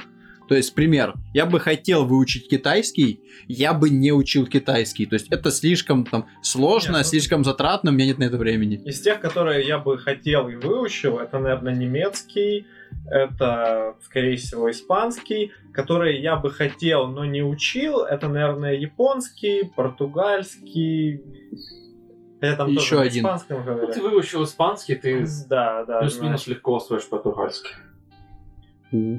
Ну да, типа сейчас все португальцы меня осуждают, к счастью, никто здесь не разговаривает на этом языке. Или на бразильском. на бразильском. Знаешь, это тема про бразильский язык, да, да? Ну, пятый язык, Юрец. Не знаю, пятый, ну реально, какой. Ну, я бы, я бы немецкий точно доучил. Я бы хотел итальянский выучить, как э, ближайшей к латыни. Возможно, латынь. Мне Я- нравится эта идея, типа, Я- выучить язык, который никто не сможет Вот, понять. да, вот о том же. Я бы хотел выучить арабский, ну, бы поизучать. Было бы и- интересно. Там арабский, арамейский, э, иврит. Вот это. Реально, мне, может быть, было бы интересно. Кстати, какой-то... э, западный филе получается, да? Ничего сильно восточного. Чуть, да. Вот. Я бы хотел выучить какой-то китайский. Но не, что-то не, не кажется мне, что я бы этим занялся. Но зато мог бы хорошо применять. Китайцев много. Ну, Не, все, ну, давай так, все самые полезные в жизни китайцы уже общаются на, на английском. Ну да, это правда. Все. На китайском английском, конечно, но все еще. Итак, с наступающим Новым годом, в том числе вас. И всех, кто нас слушает. Кстати, мы ж с Рождеством Христовым всем нашим слушателям из католических стран, э, ребят, Христос себя рождає, славімо його. Эм, Пожалуй, это было немножко жестко. Вот, эм, что еще? Привет всем нашим патронам, в частности, э, Шершаков Андрей, в частности, Дима. У нас, кстати, откуда-то 5 патронов уже. Мое уважение всем, кто подписывается. Так, так, так, подождите, дайте я посмотрю, я посмотрю. Я требую назвать всех патронов. Конечно, еще есть Александр Жирок. Я даже помню без... Да. А Даня подписался. Влад Дзюба. Мое уважение. Александр. конечно. Андрей, ну, Дима. В общем, С Новым годом С вас, Новым ребята, годом, наступающим. что, будем дальше работать. Постараемся не забивать, постараемся звать гостей. Ебошим дальше. Нормально, живем. Да. Э, Как говорится, хвост. Что делает у Зевса первая и вторая способность? Ну, одна херачит, а одна хуярит, вторая ебошит. Да, не привет. Вот. Ладно, чтобы в новом году проблем не было. Подкаст, чтоб слушали. Да. Счастья, здоров'я. Как, как это говорится, щоб у вас все було, і вам зато нічого не було. Да, Пух, да? Пух. с наступающим.